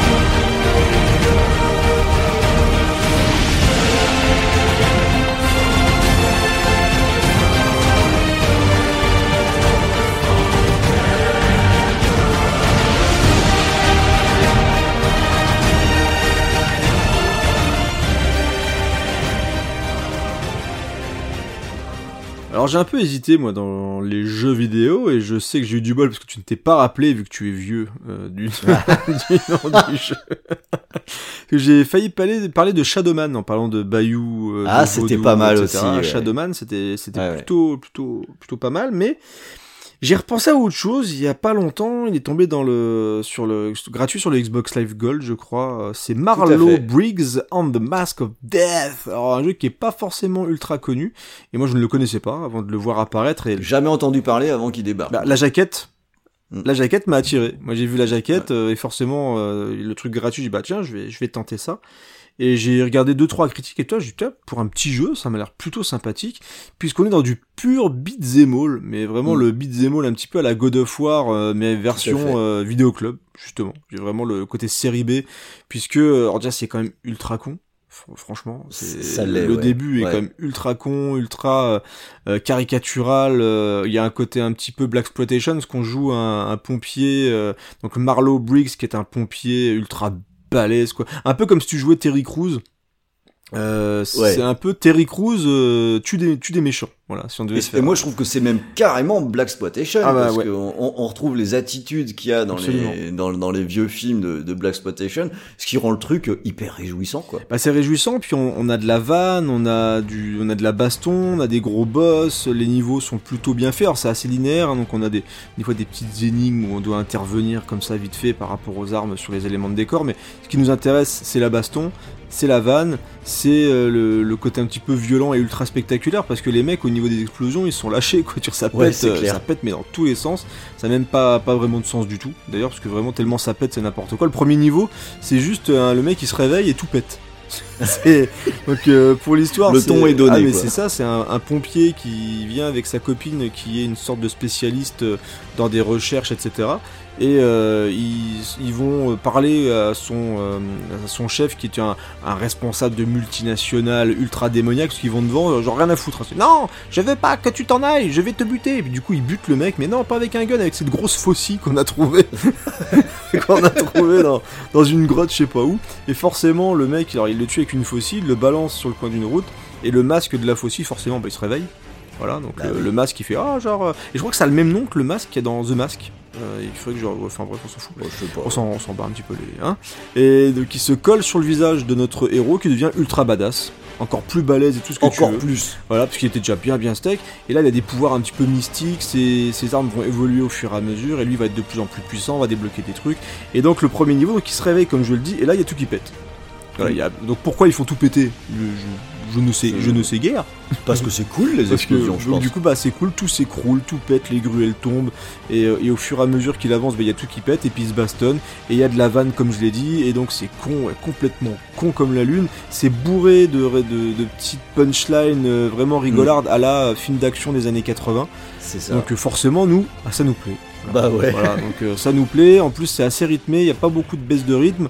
Alors, il n'y a pas beaucoup de challenge, mais euh, le jeu, franchement, est hyper agréable à jouer parce qu'il y a pas mal de coups à débloquer et les combats sont assez péchus.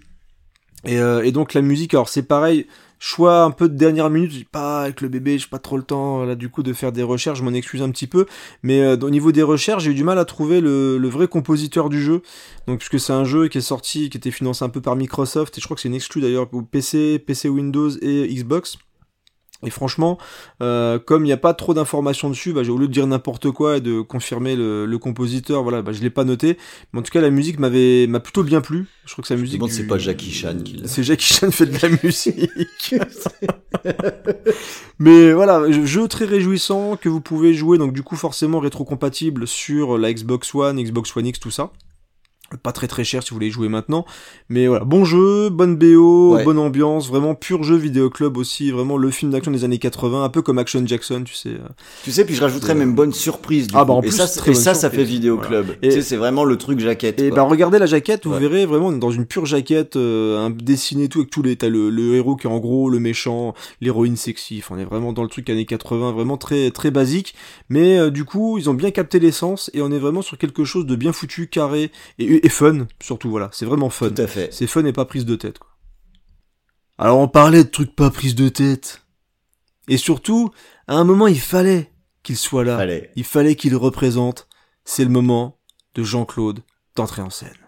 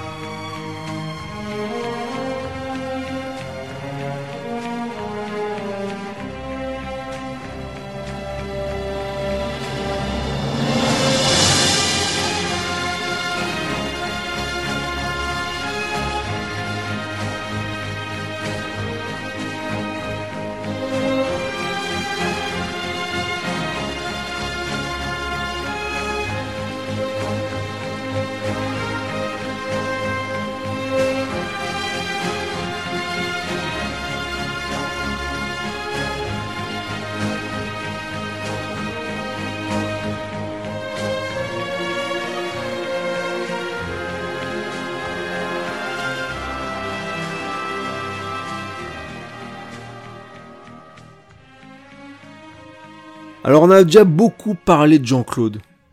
Dans VHS, on lui a consacré une émission, on le cite régulièrement, parce qu'on l'aime Jean-Claude, voilà. Bah oui. Et, et moi, ce que j'ai voulu faire avec euh, cette sélection, donc on a écouté la musique de Full Contact, c'est un petit peu représenter ce que je regardais dans les vidéoclubs justement au moment où je louais Full Contact. Donc mon père était assez fan de films d'action, etc., les Chuck Norris, les Steven Seagal, et, et donc là on a Full Contact de, de notre ami Jean-Claude. Et là on avait quand même la jaquette avec Jean-Claude qui faisait le grand écart sur les chemins de fer, les mecs. C'est ça. Eh, franchement. Alors à aucun moment dans le film il le fait sur le chemin de fer. Hein, c'est Ouais. genre ça devait être une photo qu'il avait prise comme ça en vacances. Ça dit elle est cool. On va la mettre sur la jaquette.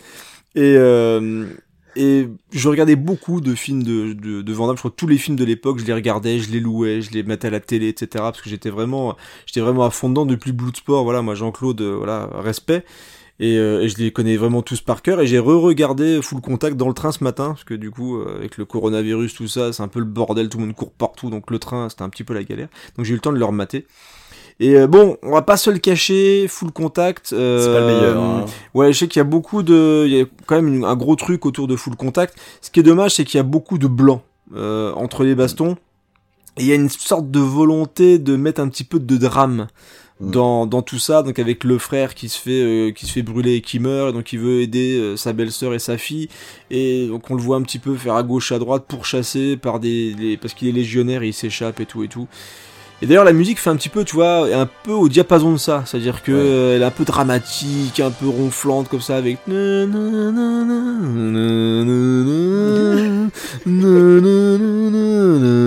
que voilà, nous on veut, c'est qu'ils se bastonnent dans la rue. Et quand ça bastonne, ça va, c'est sympa. Parce que t'as le côté, justement, baston de rue avec différents décors un peu bizarres. Genre, t'as une piscine à moitié remplie, t'as la, le, combat dans le parking, euh, un petit peu violent et tout. Et, et ce que j'adorais, à l'époque dans les films de Van Damme, c'est quasiment tout le temps, dans le dernier combat, il est presque mort. Oui, oui, oui. Il est presque Il mort, ramasse. il ramasse, il en prend plein la gueule, Ah, mais il a quand même qu'une petite bosse, voilà, parce que bon, c'est quand même Jean-Claude, et à un moment il est par terre, et il, il- il sent qu'il va mourir, il est, il est au bout du bout, et là il y a un gars qui lui fait « J'ai voté contre toi !» Là il dit « T'aurais pas dû !» Et là il se relève, et il fait son coup de pied circulaire, et son bordel et tout, et il fracasse le mec. Donc il y a, il y a ce côté réjouissant des films de Jean-Claude, c'est quand même un petit peu bien torché, je trouve, par Sheldon Lettich, que tu vois. En plus, il y avait quand même à l'époque, bah, tu sais, le côté un peu bah, film en pellicule, donc il y a quand même un, Ouais. un petit cachet quand même à ces films-là. Donc il y a, quelques plans sympas, il y a, quand même une volonté aussi de, mettre dans euh, Los Angeles, New York, mais version un peu pourrie, avec les, SDF, le côté un petit peu sale, euh, qu'on voyait pas forcément dans les films d'action de, ce genre-là. Donc voilà, moi j'aime bien quand même Full Contact, même s'il y a carrément un ventre mou quand même. hein. Il y a des moments où c'est un petit peu chiant, tout le côté. euh, En plus, il se la pète à mort quoi. Il est vraiment en mode ouais, moi je m'en bats les couilles. Et puis, Ah, puis là, euh, il, fait, il, il se met une petite coifure de beau gosse, Ouais, avec ouais, les cheveux en arrière. c'est ça. là, Puis on passe son temps, et puis bon, il s'appelle Lion quoi. enfin, C'est quand même, dans ce film, il est quand même un peu branleur. Ouais, il est un peu branleur. Et, et puis il se l'appelle, genre il y en a un qui lui parle, il fait J'en ai à foutre? Pourquoi tu me parles connard? J'ai rien à secouer, arrête de laisse-moi tranquille. Enfin, il est vraiment. il est pas sympa, en fait. C'est un peu son. Chao Pantin. C'était son Chao Pantin de l'époque, avec cavale sans issue. Enfin voilà, donc mais je dans le premier combat, à un moment le mec il dit comment tu t'appelles Lion. Ah merde, qu'est-ce qu'on va faire avec ça? Et je vais, on va t'appeler le roi de la jungle. Ah oui, c'est vachement mieux quoi. C'est. Qui veut affronter le roi de la jungle? Enfin bref, donc beaucoup de tendresse quand même pour Full Contact avec donc la musique de John Scott. Euh, qui est un compositeur qui va avoir 90 ans en novembre, mine de rien, voilà. Euh, donc moi j'aime bien le thème pour le côté un peu héroïque, tu vois, euh, mais est-ce que ça colle forcément avec du combat de rue? Je sais pas vraiment, mais euh, mais il y a un côté chevalier blanc qui colle un petit peu au personnage de Lion, donc euh, je me voilà, pourquoi pas. Mais ça m'a fait plaisir parce que c'était pour vous représenter vraiment l'ambiance Vandame Video Club des années 90 et ça comptait quand même pas mal pour moi, donc euh, voilà, c'est chose faite. Allez, je vais redonner la parole à Rhône et on va aller du côté des loups-garous.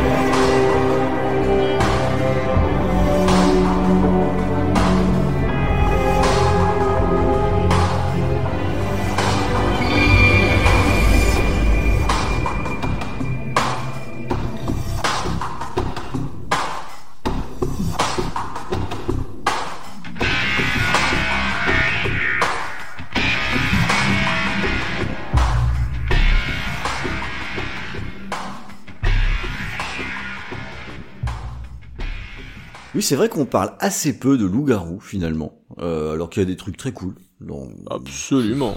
chez, chez les loups-garous. Et euh, là, ce film, j'ai une petite tendresse euh, pour lui parce que c'était euh, une découverte vidéoclub. Pareil. Hein. C'est- C'est euh, Ginger Snaps qui est sorti en 2001 euh, et que j'ai pris euh, un peu par hasard. hein. C'est ça la beauté du vidéoclub, c'est de prendre les trucs par hasard. Et c'est euh, un film qui va raconter l'histoire de, de deux frangines euh, qui sont un petit peu, euh, qui se mélangent pas trop avec les autres, qui sont très fusionnelles comme ça. Et euh, un soir, il y en a une qui se fait griffer par une drôle de bestiole et qui peu à peu va se transformer en louve-garou. Et euh, au fur et à mesure qu'elle va se transformer en louve-garou, ben c'est un peu le sujet du film. En fait, elle va se libérer, quoi. Elle va euh, Se devenir de plus, ouais, se, se- Désolé. Oh, j'arrive pas à chanter Non, là. non, j'ai j'ai foutu la merde, mais je me rends compte que. voilà. Et euh, finalement, le de devenir euh, bestial, c'est ça qui va la libérer, un petit peu comme dans The Woman. Putain, je parle tout le temps de la même chose, finalement. bordel. mais t'es- mais c'est thématique. Ça fait partie des les femmes, Bah, tout ça, c'est ouais. important. Bah ouais, mais en fait, euh, c'est c'est un film que je trouve qui fonctionne, qui fonctionne très bien parce que autour de ce thème du loup-garou, alors déjà, je trouve que ça le dépoussière particulièrement bien. Mhm. Et que euh, au final c'est presque un c'est presque un prétexte quoi pour parler d'émancipation et tout en dressant un, un portrait que je trouve assez touchant Bah, assez, entre, assez juste. entre les deux Euh, ouais de l'adolescence, je trouve ça assez juste justement. Moi j'avais découvert avec Mad Movie qu'on avait pas mal parlé avec beaucoup de beaucoup d'envie justement. Il dit ouais ce, Mm. ce film-là est vraiment original et curieux donc n'hésitez pas. Et pareil j'ai loué moi par rapport à Mad Movie à l'époque. Mm. Et, et le, ce que, ce que j'aime bien aussi, c'est que ce film ne renie pas non plus son statut de film de loup-garou, Mm. de film d'horreur, et donc euh, de, et que donc euh, oui, on a le droit aussi à des scènes d'horreur, on a le droit, euh, le, le mythe est respecté au travers de la, la transformation au fur et à mesure. Donc euh, on a un mix entre les deux que je trouve que je trouve très efficace sur sur sur ce film qui alors que j'ai pas revu depuis euh, depuis bien longtemps mais j'avoue ça me titille quoi si, si je pouvais remettre la main dessus ce serait avec plaisir que je le reverrais T'as vu les suites toi? Moi j'ai pas vu les suites. alors j'ai vu le deuxième qui m'a beaucoup moins enthousiasmé D'accord. je, voilà j'ai préféré largement euh, ce, ce premier euh, Ginger Snaps qui d'ailleurs pour moi se suffit tout à fait à Bah oui, c'est même étonnant. Voilà. vu- autant Je- t'as certains films de loup-garou très horreur comme Hurlement où tu dis tu peux tenter quelque chose, que c'est vrai que Gi- Ginger Snaps qui est quand même plus dans un peu dans le drame horrifique, qui C'est raconte ça. vraiment une histoire d'un bout à l'autre. Tu sais que c'est pas de le 3 c'est dans le passé, je crois même d'ailleurs, ça revient à l'origine comme d'habitude du Ah, mythe. je ouais, crois. pour- Pour, pour le coup, je l'ai pas vu, mais, mais tu vois, tu dis drame horrifique. Alors c'est vrai que c'est vrai que c'est un drame, mais en même temps, ça n'empêche pas le film d'être distrayant. Oui, et moi, ça j'aime Ouais, bien. absolument. Ça, ça j'aime bien. C'est, euh, on passe malgré tout aussi un moment euh, où, euh, où on a aussi du spectacle sur l'écran, en même temps que du sens et un portrait assez juste de, de- des personnages. Et j'aime bien la musique de euh, Mike Shields. euh, qui accompagne ça, je trouve qu'elle traduit bien euh, ce film. Donc le, morceau qu'on a entendu, hein, il est d'abord euh, finalement très calme. Euh, il va, il décrit à travers ces moments-là euh, ce qui va être la, la relation des, des deux sœurs, avant d'enchaîner sur quelque chose qui est finalement plus, plus rythmé, qui est plus, plus classique, enfin qui fait plus euh, film de série B, quoi. Et c'est vraiment un mélange des deux euh, qu'on trouve dans, dans ce film, et c'est ce même mélange qu'on retrouve dans la musique, donc j'ai envie de dire euh, combo gagnant, quoi. Le- le- les deux fonctionnent de concert parfaitement. Voilà, bon, maintenant que je viens de parler d'un joli film, je pense qu'il est important d'aller vraiment de l'autre côté du spectre avec euh, ce qui arrive, puisque oui, ça y est, c'est l'instant Mattei.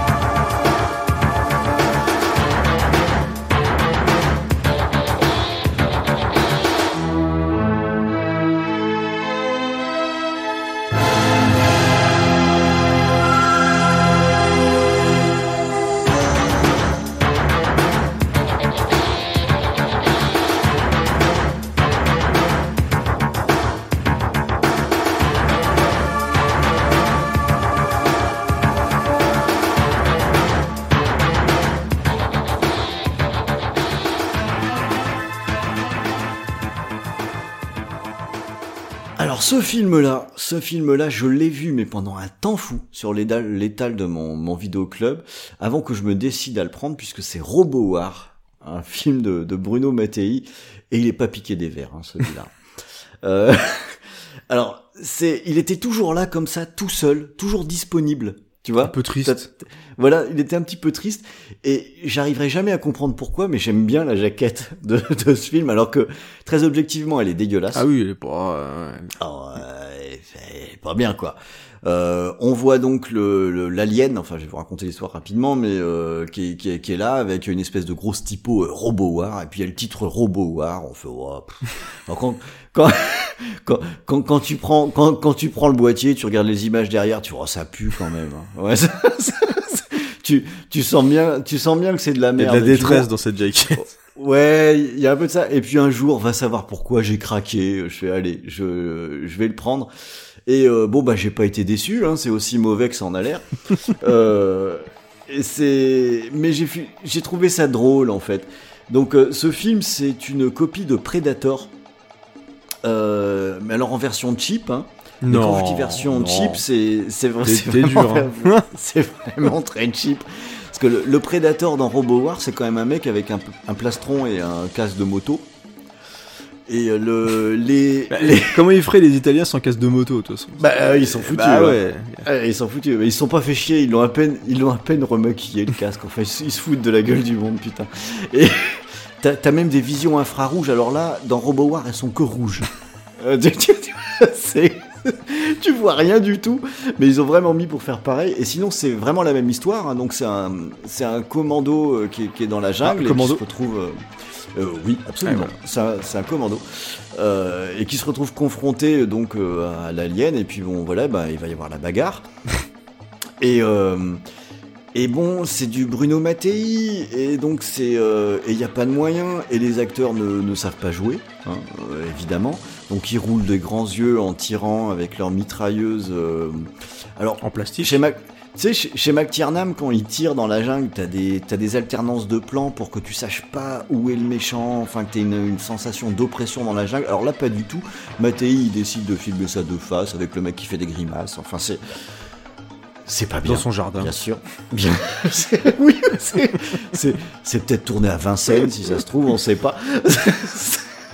non, c'est vraiment pas bien. Le, alors c'est vrai que le, le, le budget, hein, c'est, à peu près, je pense, le budget de la pause café de Joséphine Ange Gardien. C'est, il y a, il y a vraiment pas d'argent. Mais sans sucre. hein. Oui, sans, sans, sans, sans sucre. Il a demandé une rallonge, on a fait non, tu le prends noir le café, tu t'arrêtes. hein. Et euh, mais je sais pas Il y pourquoi. a une tendresse quand même. Ouais, voilà. Tu, sens part- qu'il avait, qu'il était vraiment quand même au taquet. Quoi. Ouais, j'ai du mal à, tu vois, j'ai du mal à Il avoir cette essaye. tendresse pour et tout. Il essaye, Ouais, voilà. il essaye. Alors ça marche pas. Enfin, ça marche une fois sur dix. Euh, mais il s'en fout.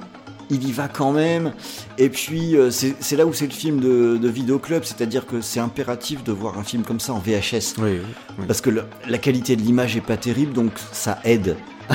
Paradoxalement. Ouais, ouais, camouflé un peu quoi. Tu- ouais, tu te rends pas compte que les éclairages sont merdiques parce que de toute façon euh, c'est c'est c'est en VHS donc euh, donc ça va ça, ça j'allais dire ça passe. Non, quand même, Ah non, faut pas déconner non plus quoi. Mais ça passe pas mais C'est partie du charme. mais ça fait partie du charme. Et quelque part quand on allait dans les vidéoclubs euh, les films qu'on prenait à la jaquette il y en avait plein.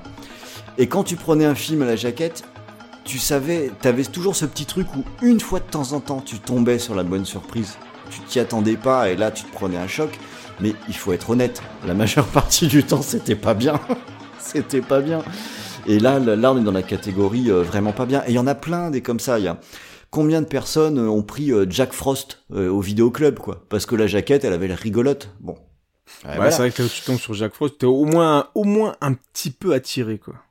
Bah oui, voilà, voilà. Donc, donc t'essayes. Et puis Bruno Mattei, euh, c'est Bruno Mattei. Et là, la, la, finalement, la surprise, c'est un peu la, la musique. Alors bon, je vais pas vous faire croire que c'est un- que c'est la musique du siècle. Ça l'est pas. Mais c'est mieux que le film.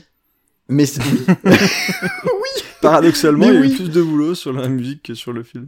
Mais c'est ça. Alors la musique que j'ai passée, évidemment, on sent que des musiques comme ça, on peut en produire à la chaîne. Mais c'est tellement symptomatique des musiques qu'on avait dans les séries B, alors B jusqu'à Z pour le coup, que euh, quand on passe ça aujourd'hui, en fait, quand je l'ai réécouté, je me suis dit que cette musique, si on la passait aujourd'hui dans une série euh, Netflix friquée avec des gosses qui ont des posters de Freddy pour faire croire qu'on est en 1988, tout le monde dirait ah ouais c'est bien. Faudrait, Tu vois ce ils que vont je- le mettre dans euh, dans Stranger Things. Mais c'est ça, ça pourrait être un truc que t'entends dans une série qui s'inspire des années 80. Bah, tant qu'à faire, autant aller à l'original. Euh, euh, c'est pas c'est pas incroyable, mais quelque part c'est un peu comme les films de, de cette époque qui avaient pas beaucoup de moyens. Il y a un charme qui se dégage de, de ces sons-là. Bah, voilà, euh, moi j'aime bien. Alors si vous aimez pas, vous allez dire que je vous ai fait perdre votre temps. Mais non, on aurait pu parler de, Mais- de RoboWar et de Bruno Mattei. Ouais, mais je suis sûr qu'il y en a bien deux trois qui traînaient dans les vidéoclubs qui se disent ben ouais, ces, ces sons-là, c'est vrai qu'ils étaient ils étaient plutôt assez cool finalement quoi. Allez, pour le film suivant, je vais te redonner la parole. On va un peu monter en gamme dans un film qui a eu beaucoup de succès, au minimum à cause de son titre.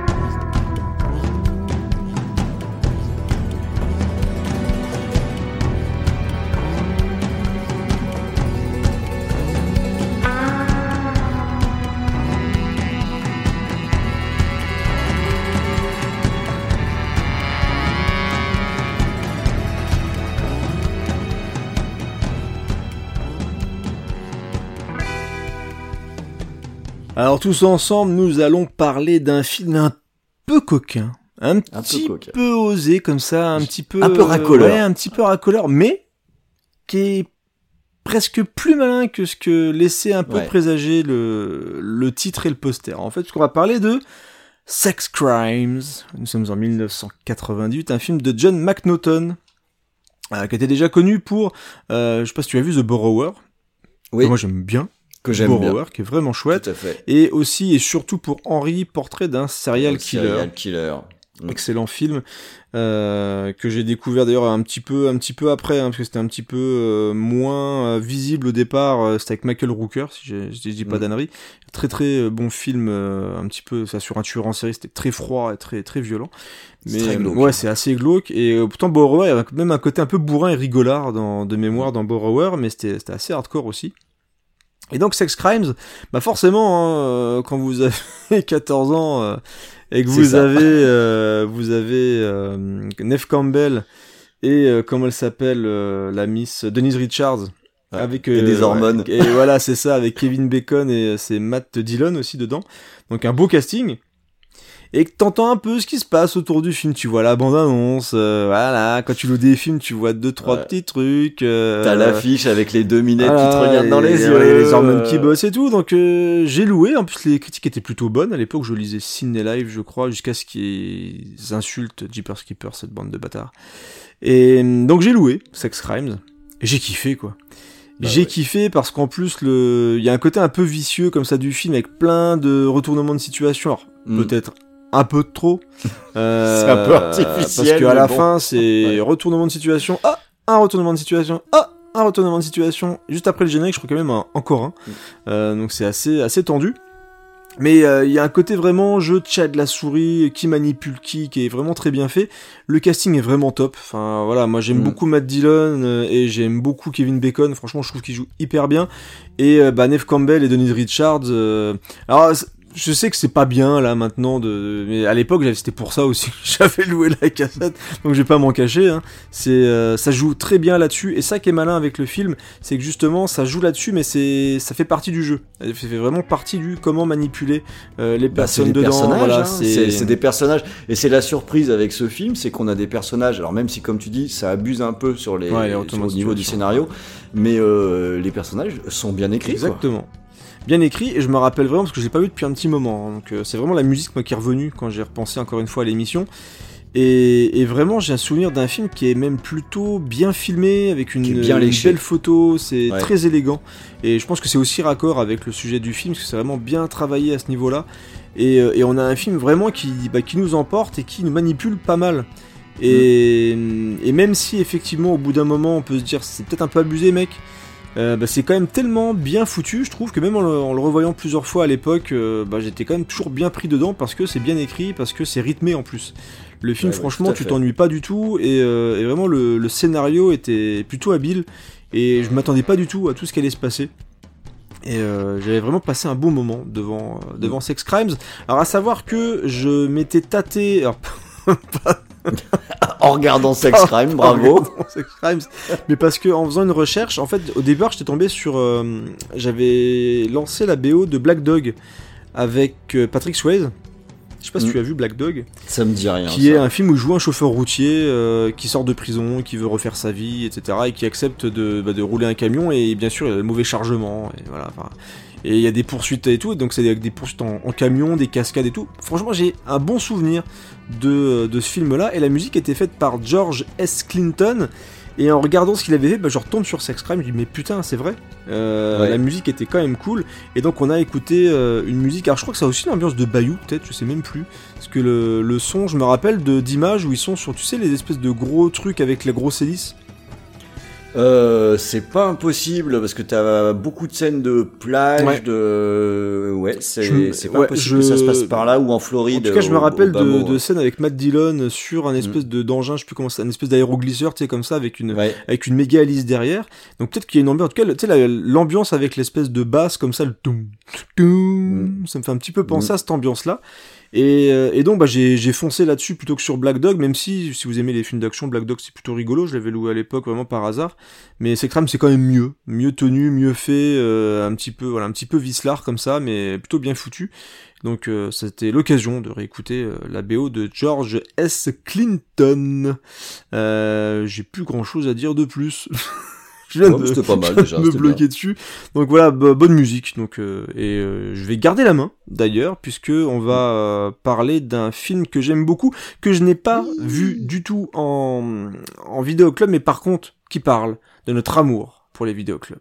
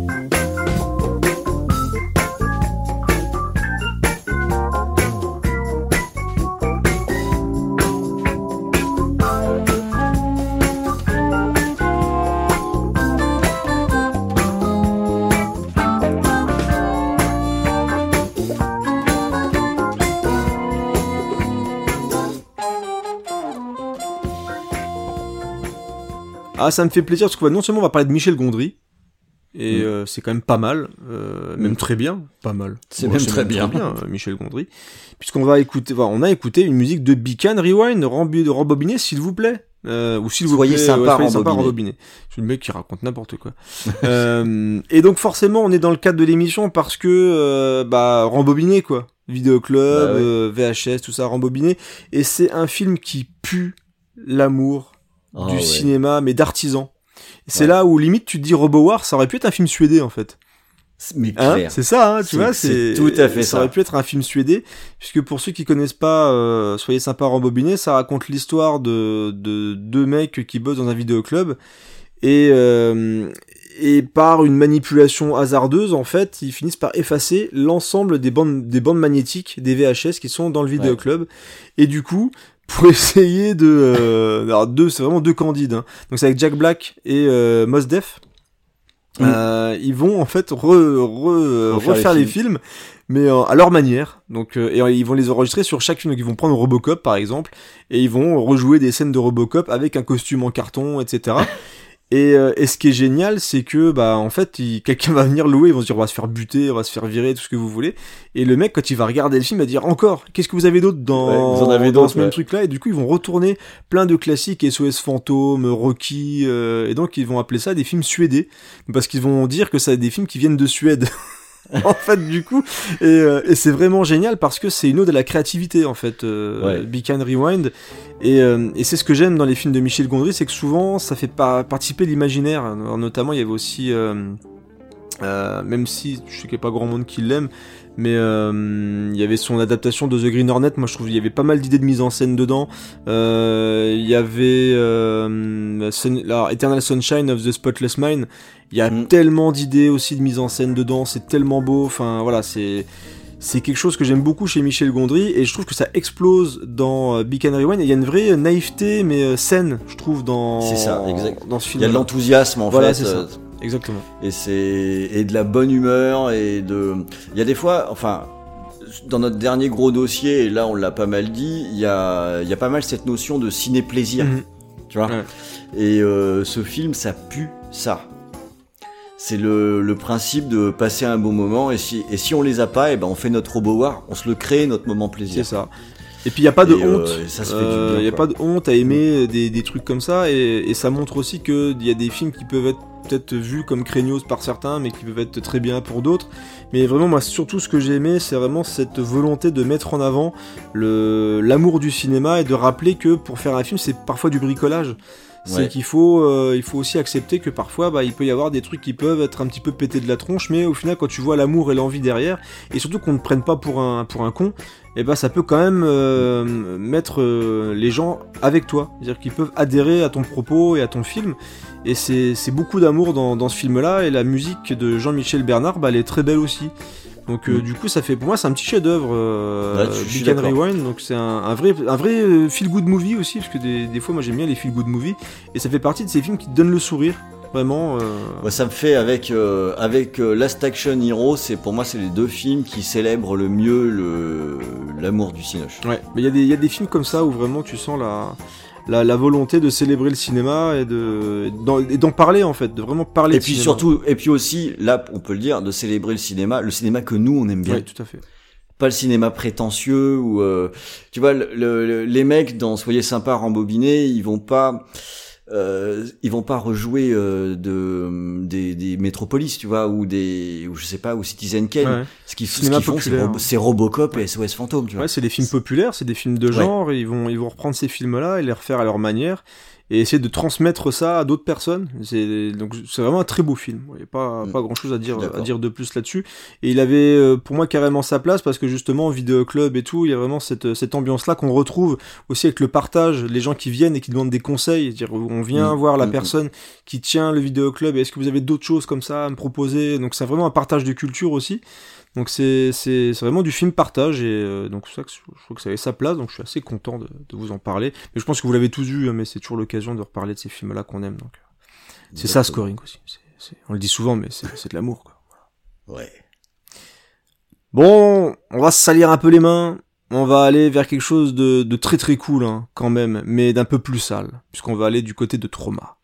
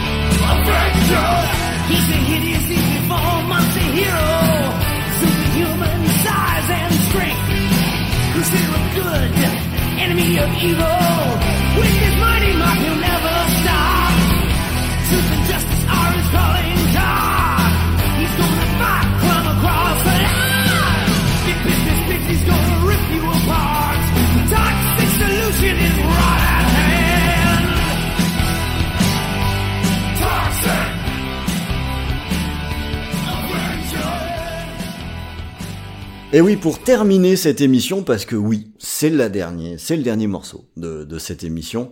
euh, C'était le sujet idéal pour parler d'un film de trauma, parce que je crois que finalement c'est un sujet qu'on n'a jamais abordé encore dans VHS et Canapé. Exactement. Le, les fameux films, euh, les productions de Lloyd Kaufman, cette espèce de barge. euh, et ces films trauma, là, pour le coup, à part de rares exceptions, on ne pouvait les voir qu'en vidéoclub. Oui. Euh, alors là, c'est Toxic Avenger dont on parle. Vous l'avez bien entendu avec la chanson qu'on a entendue. Euh, lui, il a eu le droit à ça. Je sais pas si le premier a eu le droit à la sortie cinéma. J'ai pas vérifié. Euh, mais je sais que d'autres ont eu des sorties vite fait sur écran, mais bon, il n'y a pas chier, on est dans le film de vidéoclub à 200%, c'est les films qui se sont fait leur réputation là-dessus, ou euh, parce que quelqu'un l'avait loué, euh, c'est au suivant, regarde ce truc, c'est complètement délirant, et voilà, et de fil en aiguille, euh, un personnage comme le Toxic Avenger, bah, c'est devenu quelqu'un de connu. Ouais, Aussi fou donc que ça il peut- fait partie de la pop culture. et exactement, ce qui est quand même un petit peu dingue, quoi. Alors, le, d'une façon générale, hein, les films trauma, c'est complètement fauché, c'est assumé comme ça, c'est complètement crétin, c'est assumé comme ça. Et j'ai de l'affection pour ces films parce qu'ils ont un seul objectif qui est avoué dès le départ, et donc on ne ment pas sur la marchandise, on est là pour se fendre la poire. On est là pour se marrer, on est là pour ne jamais se poser la question est-ce qu'on peut faire quelque chose ou pas, est-ce qu'on a les moyens ou pas, bah on le fait, et si c'est pas très bien fait, bah tant pis, mais on l'aura fait quand même. Euh, et c'est une espèce, euh, on est un peu dans la continuité parce que moi j'y vois une bonne humeur un peu permanente Oui, dans, c'est dans très leurs films. rigolard. hein. Et alors c'est inégal hein, en plus, il s'avère qu'il y en a qui sont vraiment mieux que d'autres. Ah oui, bah moi j'ai moi j'ai un Euh, souvenir ému de Poultrygeist par exemple. euh, Ouais, très cool. j'ai- j'aime j'aime bien, j'aime bien euh, le truc à l'école là aussi, euh, euh, Class of euh, Newdem ou un truc Ah comme ça, Nickem, je ouais ouais ouais. Ouais. Qui est, qui, qui est plutôt sympa. Et puis les, les Toxic Avengers, bah, c'est un peu la, la superstar hein, Oui, de- c'est vrai. Des, des, tra- des traumas. Alors pour ceux qui connaissent pas cette série, le, le scénario est quand même euh, assez étudié puisque c'est l'histoire d'un homme de ménage euh, qui a été aspergé par des déchets toxiques et qui du coup devient euh, super balèze et très laid en même temps. Oui, très très très, puisqu'il- est à moitié fondu et qui donc décide de s'en prendre euh, un peu à, on va dire, à tous les méchants, hein, euh, qui peuvent être, je sais pas, moi, des promoteurs de parking, des, suivant les épisodes, ou enfin, bref, il s'en prend aux méchants de l'épisode euh, du moment, mais si possible de la façon la plus violente et débile possible. Donc euh, il va pouvoir prendre quelqu'un et le, malaxer pour en faire un ballon de basket et l'envoyer dans une poubelle, tu vois. Enfin, c'est ce- c'est comme ça qu'il va s'en prendre aux gens. Euh, donc évidemment, le but du jeu, c'est d'avoir les mises à mort les plus stupides possibles. Et euh, c'est pour faire finalement une espèce de dessin animé live et gore. Et, et, euh, le si Toxic a si bien marché, c'est parce que c'est- ça, ça symbolise un petit peu tout ça. Et il s'avère que je trouve ça réellement drôle. Moi, j'aime bien Toxic Avenger. Ah puis il y a une, une vraie bonhomie qui se dégage quoi. Enfin tu, tu sens Ah qu'il ouais. s'amuse à le faire et euh, malgré comme tu dis le, le manque de moyens, il dit allez on y va, on a une idée à la con, on va tenter et puis on verra bien ce que ça donne quoi. Donc euh, C'est potache, Ouais, quoi. c'est potache. Alors, on- je soupçonne hein, que Lloyd Kaufman, lui, il est pas fou. hein, il se fait du pognon. non, avec ça, il est c'est un malin. Et- Évidemment, c'est un malin. Mais en attendant, euh, il prend des mecs et il leur dit ben, je vous donne un peu d'argent, très peu, mais faites ce que vous voulez, par contre. Et ça donne tous ces films-là. Et le, je trouve que ça, ça se retrouve aussi dans, dans la musique, et c'est pour ça qu'on voulait un peu finir par ça, par la chanson de Toxic Avenger. À nouveau, je vous mentir, c'est pas le morceau de rock le plus, le plus élaboré de, l'univers, mais n'empêche que ça traduit bien ce qu'il y a dans ces films. C'est une chanson qui a la patate, euh, donc ça te reste euh, un petit peu en tête. C'est certes un peu easy, mais n'empêche que la mélodie, euh, elle est bien là. Et n'empêche que quand on a vu le film, tu sais, c'est quand tu entends la chanson après, ben l'air de rien, tu vas la rapprocher tout de suite du film. Et ça, ça finit par devenir un peu une, une trademark. Euh, je range ça un petit peu dans la catégorie de la chanson de Killer Clown. Oui, oui, oui, c'est pas, Euh, tu- pas faux. Tu vois ce que je veux dire? C'est, on sait que c'est pas des, des- des ultra élaborés comme chansons, mais n'empêche que ça, ça fait la même chose que les films. Ça vise à l'efficacité, quoi. Et là, ça marche bien. C'est Scott euh, Casey qui a, qui a- fait cette, euh, cette superbe chanson. Bravo, monsieur. Bravo Monsieur Casey. Et euh, voilà, je voulais terminer sur le trauma. Trauma pour moi c'est vraiment un symbole du vidéoclub. Et c'est des films aujourd'hui, je sais même pas comment on peut les voir. Alors je crois qu'ils sont dispo gratuitement en grande partie sur leur chaîne YouTube. J'ai pas envie de dire Ah d'annerie, ouais. mais je crois qu'ils ont mis à, ouais, à disposition de sur leur chaîne YouTube. Il y a aussi une, euh, il y a le, le film est ressorti en coffret euh, Blu-ray il y a pas longtemps et Parce que je pense que c'est important qu'ils sortent aussi en 4K pour un film pareil. je pense que c'est nécessaire. ah non mais après ce qui est ce qui est intéressant c'est qu'il y a beaucoup de bonus quand même dedans. Ils ont vraiment fait une belle édition. Ils ont même sorti le dessin animé. Dans Ah, oui, oui, j'avais vu voilà, ça. La, la- série est sortie aussi en, en DVD, donc euh, il y a moyen de les voir dans de bonnes conditions. Ou vraiment, je, je crois pas dire de conneries qu'ils ont mis pas mal de leurs films à disposition sur YouTube, euh, les traumas. D'accord, bah voilà, si vous avez un petit peu de temps à tuer, hein, des films trauma, bah, ça, ça le fait. carrément. Bon bah je crois qu'on a terminé un petit peu notre visite de notre euh, vidéoclub euh, scoring. Bah ouais. Hein. On a dû mettre un certain nombre de choses de côté, mais parce que les musiques, bah des fois, elles sont pas bien. Euh, c'est vrai que moi j'avais très envie de parler de Massacre à la tronçonneuse, mais en fait, euh, bah non, parce que à part, euh, bah y a rien. Le 2, non, il y a pas les musiques dans le 2. T'as peut-être pensé. Bah non, j'ai écouté Ouais, dans le 2, mais c'est c'est pas folichon. non Bah, plus, puis moi, je me garde des cartouches quand même aussi, euh, parce que des fois, je me dis, il y a peut-être des films qui peuvent dans des thématiques et tout, donc euh, là, j'ai, Ouais, là, j'ai vraiment, là, j'ai vraiment ciblé Vidéo Club et euh, expérience Vidéo Club avec des, des films qui m'avaient marqué, vu que on restait un peu dans l'expérience Vidéo Club par rapport à l'émission, je voulais vraiment continuer euh, là-dessus, mais euh, voilà, on peut pas non plus tout diffuser effectivement, mais il faut aussi être malin et puis garder des petites cartouches, quoi. Eh ouais. On est futés, nous. plutôt malin. Eh, Jackie Chan est un Eh, malin. Jackie Chan est malin, le film d'action. Voilà, bah c'est la fin de cet épisode de Scoring. J'espère que vous êtes bien amusés avec nous dans ce petit voyage dans les vidéoclubs. Si ça se trouve, ça vous a donné envie de revoir des films bien ou pas bien. Ouais, mais Ouais, un film est toujours bon à regarder, de toute façon. mais euh, marrant à regarder euh, de, de toute façon.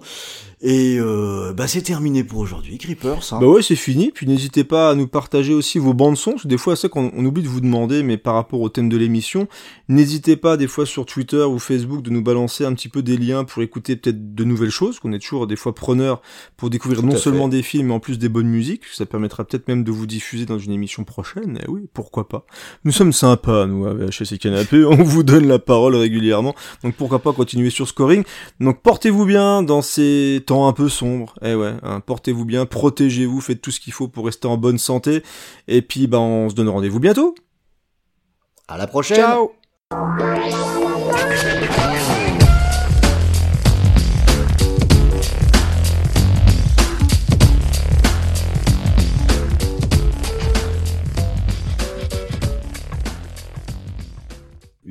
après tout, j'ai que 58 films à regarder sur le film. Donc Joyride avec Paul Walker, je m'en bats les couilles. Déjà que je me suis fait chier à regarder du best of the best à cause de toi. Influence de merde. Euh, moi j'aime j'aime plus le 2 que le 1 d'ailleurs. Ah moi aussi. Mais, le euh, 2 le 2 meilleur. Mais les deux euh, premiers m'ont m'ont bien plu. euh. Mais ouais non, le, le premier film. Après je, je trouve toujours improbable qu'on veuille nous faire croire que Chris Roberts, ou je sais plus comment il s'appelle. euh, Eric Roberts. Eric, non l'autre, euh, il s'appelle, comment il s'appelle le gros? Euh, Ah oui. Euh, putain.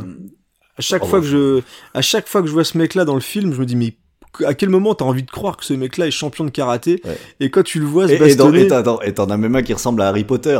mais ah oui, exactement. non mais, non mais cette sérieusement, et le pire c'est que quand tu les vois dans le tournoi, ils arrivent pas à lever la jambe et dès Oui. que tu vois le, le coréen euh, se bastonner, le mec il fait des roulés et tout, il Ah fait des trucs de ouf. C'est pour ça que dans le premier, ça m'a fait mourir de Ah ouais. rire. On te présente les- l'équipe Ah ouais, des Coréens, les mecs, t'as l'impression qu'ils peuvent défoncer un pays à eux tout seuls. Ah mais Et en face, t'as les Américains. Putain, t'en as un, il ressemble à Yvan le Bolloc. T'en as un autre, il est gras du bide. Et t'as Harry Potter. Non mais sérieux Ah non, mais c'est vraiment. Heureusement qu'Eric Robert, il est un peu musclé, qu'il a fait des efforts. Mais, mais le pire, c'est qu'il nous joue dans l'entraînement que le, le gros, bah, il est gros. Donc, il Ouais. court, il a du mal. Enfin, c'est pas possible, quoi. Le mec, c'est le champion des États-Unis de, de karaté ou je sais pas quoi. Et, et enfin, bref. Oh là là, c'est comme si moi j'allais faire le casting, quoi. C'est un, truc de fou, quoi. Ouais, mais mais je veux dire que eh, c'est possible. Les mecs, on a aucune confiance aux Coréens en, en tant que héros. euh, on, on peut pas en mettre des autres aussi. Allez me chercher le, allez me chercher le petit gros là-bas. Je l'ai vu dans un film, il avait l'air, chan- il avait l'air gentil. Ah, oh putain, enfin bref. Allez. Bon. voilà, pour parler de Best of, qui aurait pu, pu avoir sa place d'ailleurs dans Il aurait cette pu. émission. Bah d'ailleurs, tu peux garder l'extrait. On a parlé du film. La musique est sympa. Il y a un training, etc. Un training montage, c'est très 80 donc c'est parfait.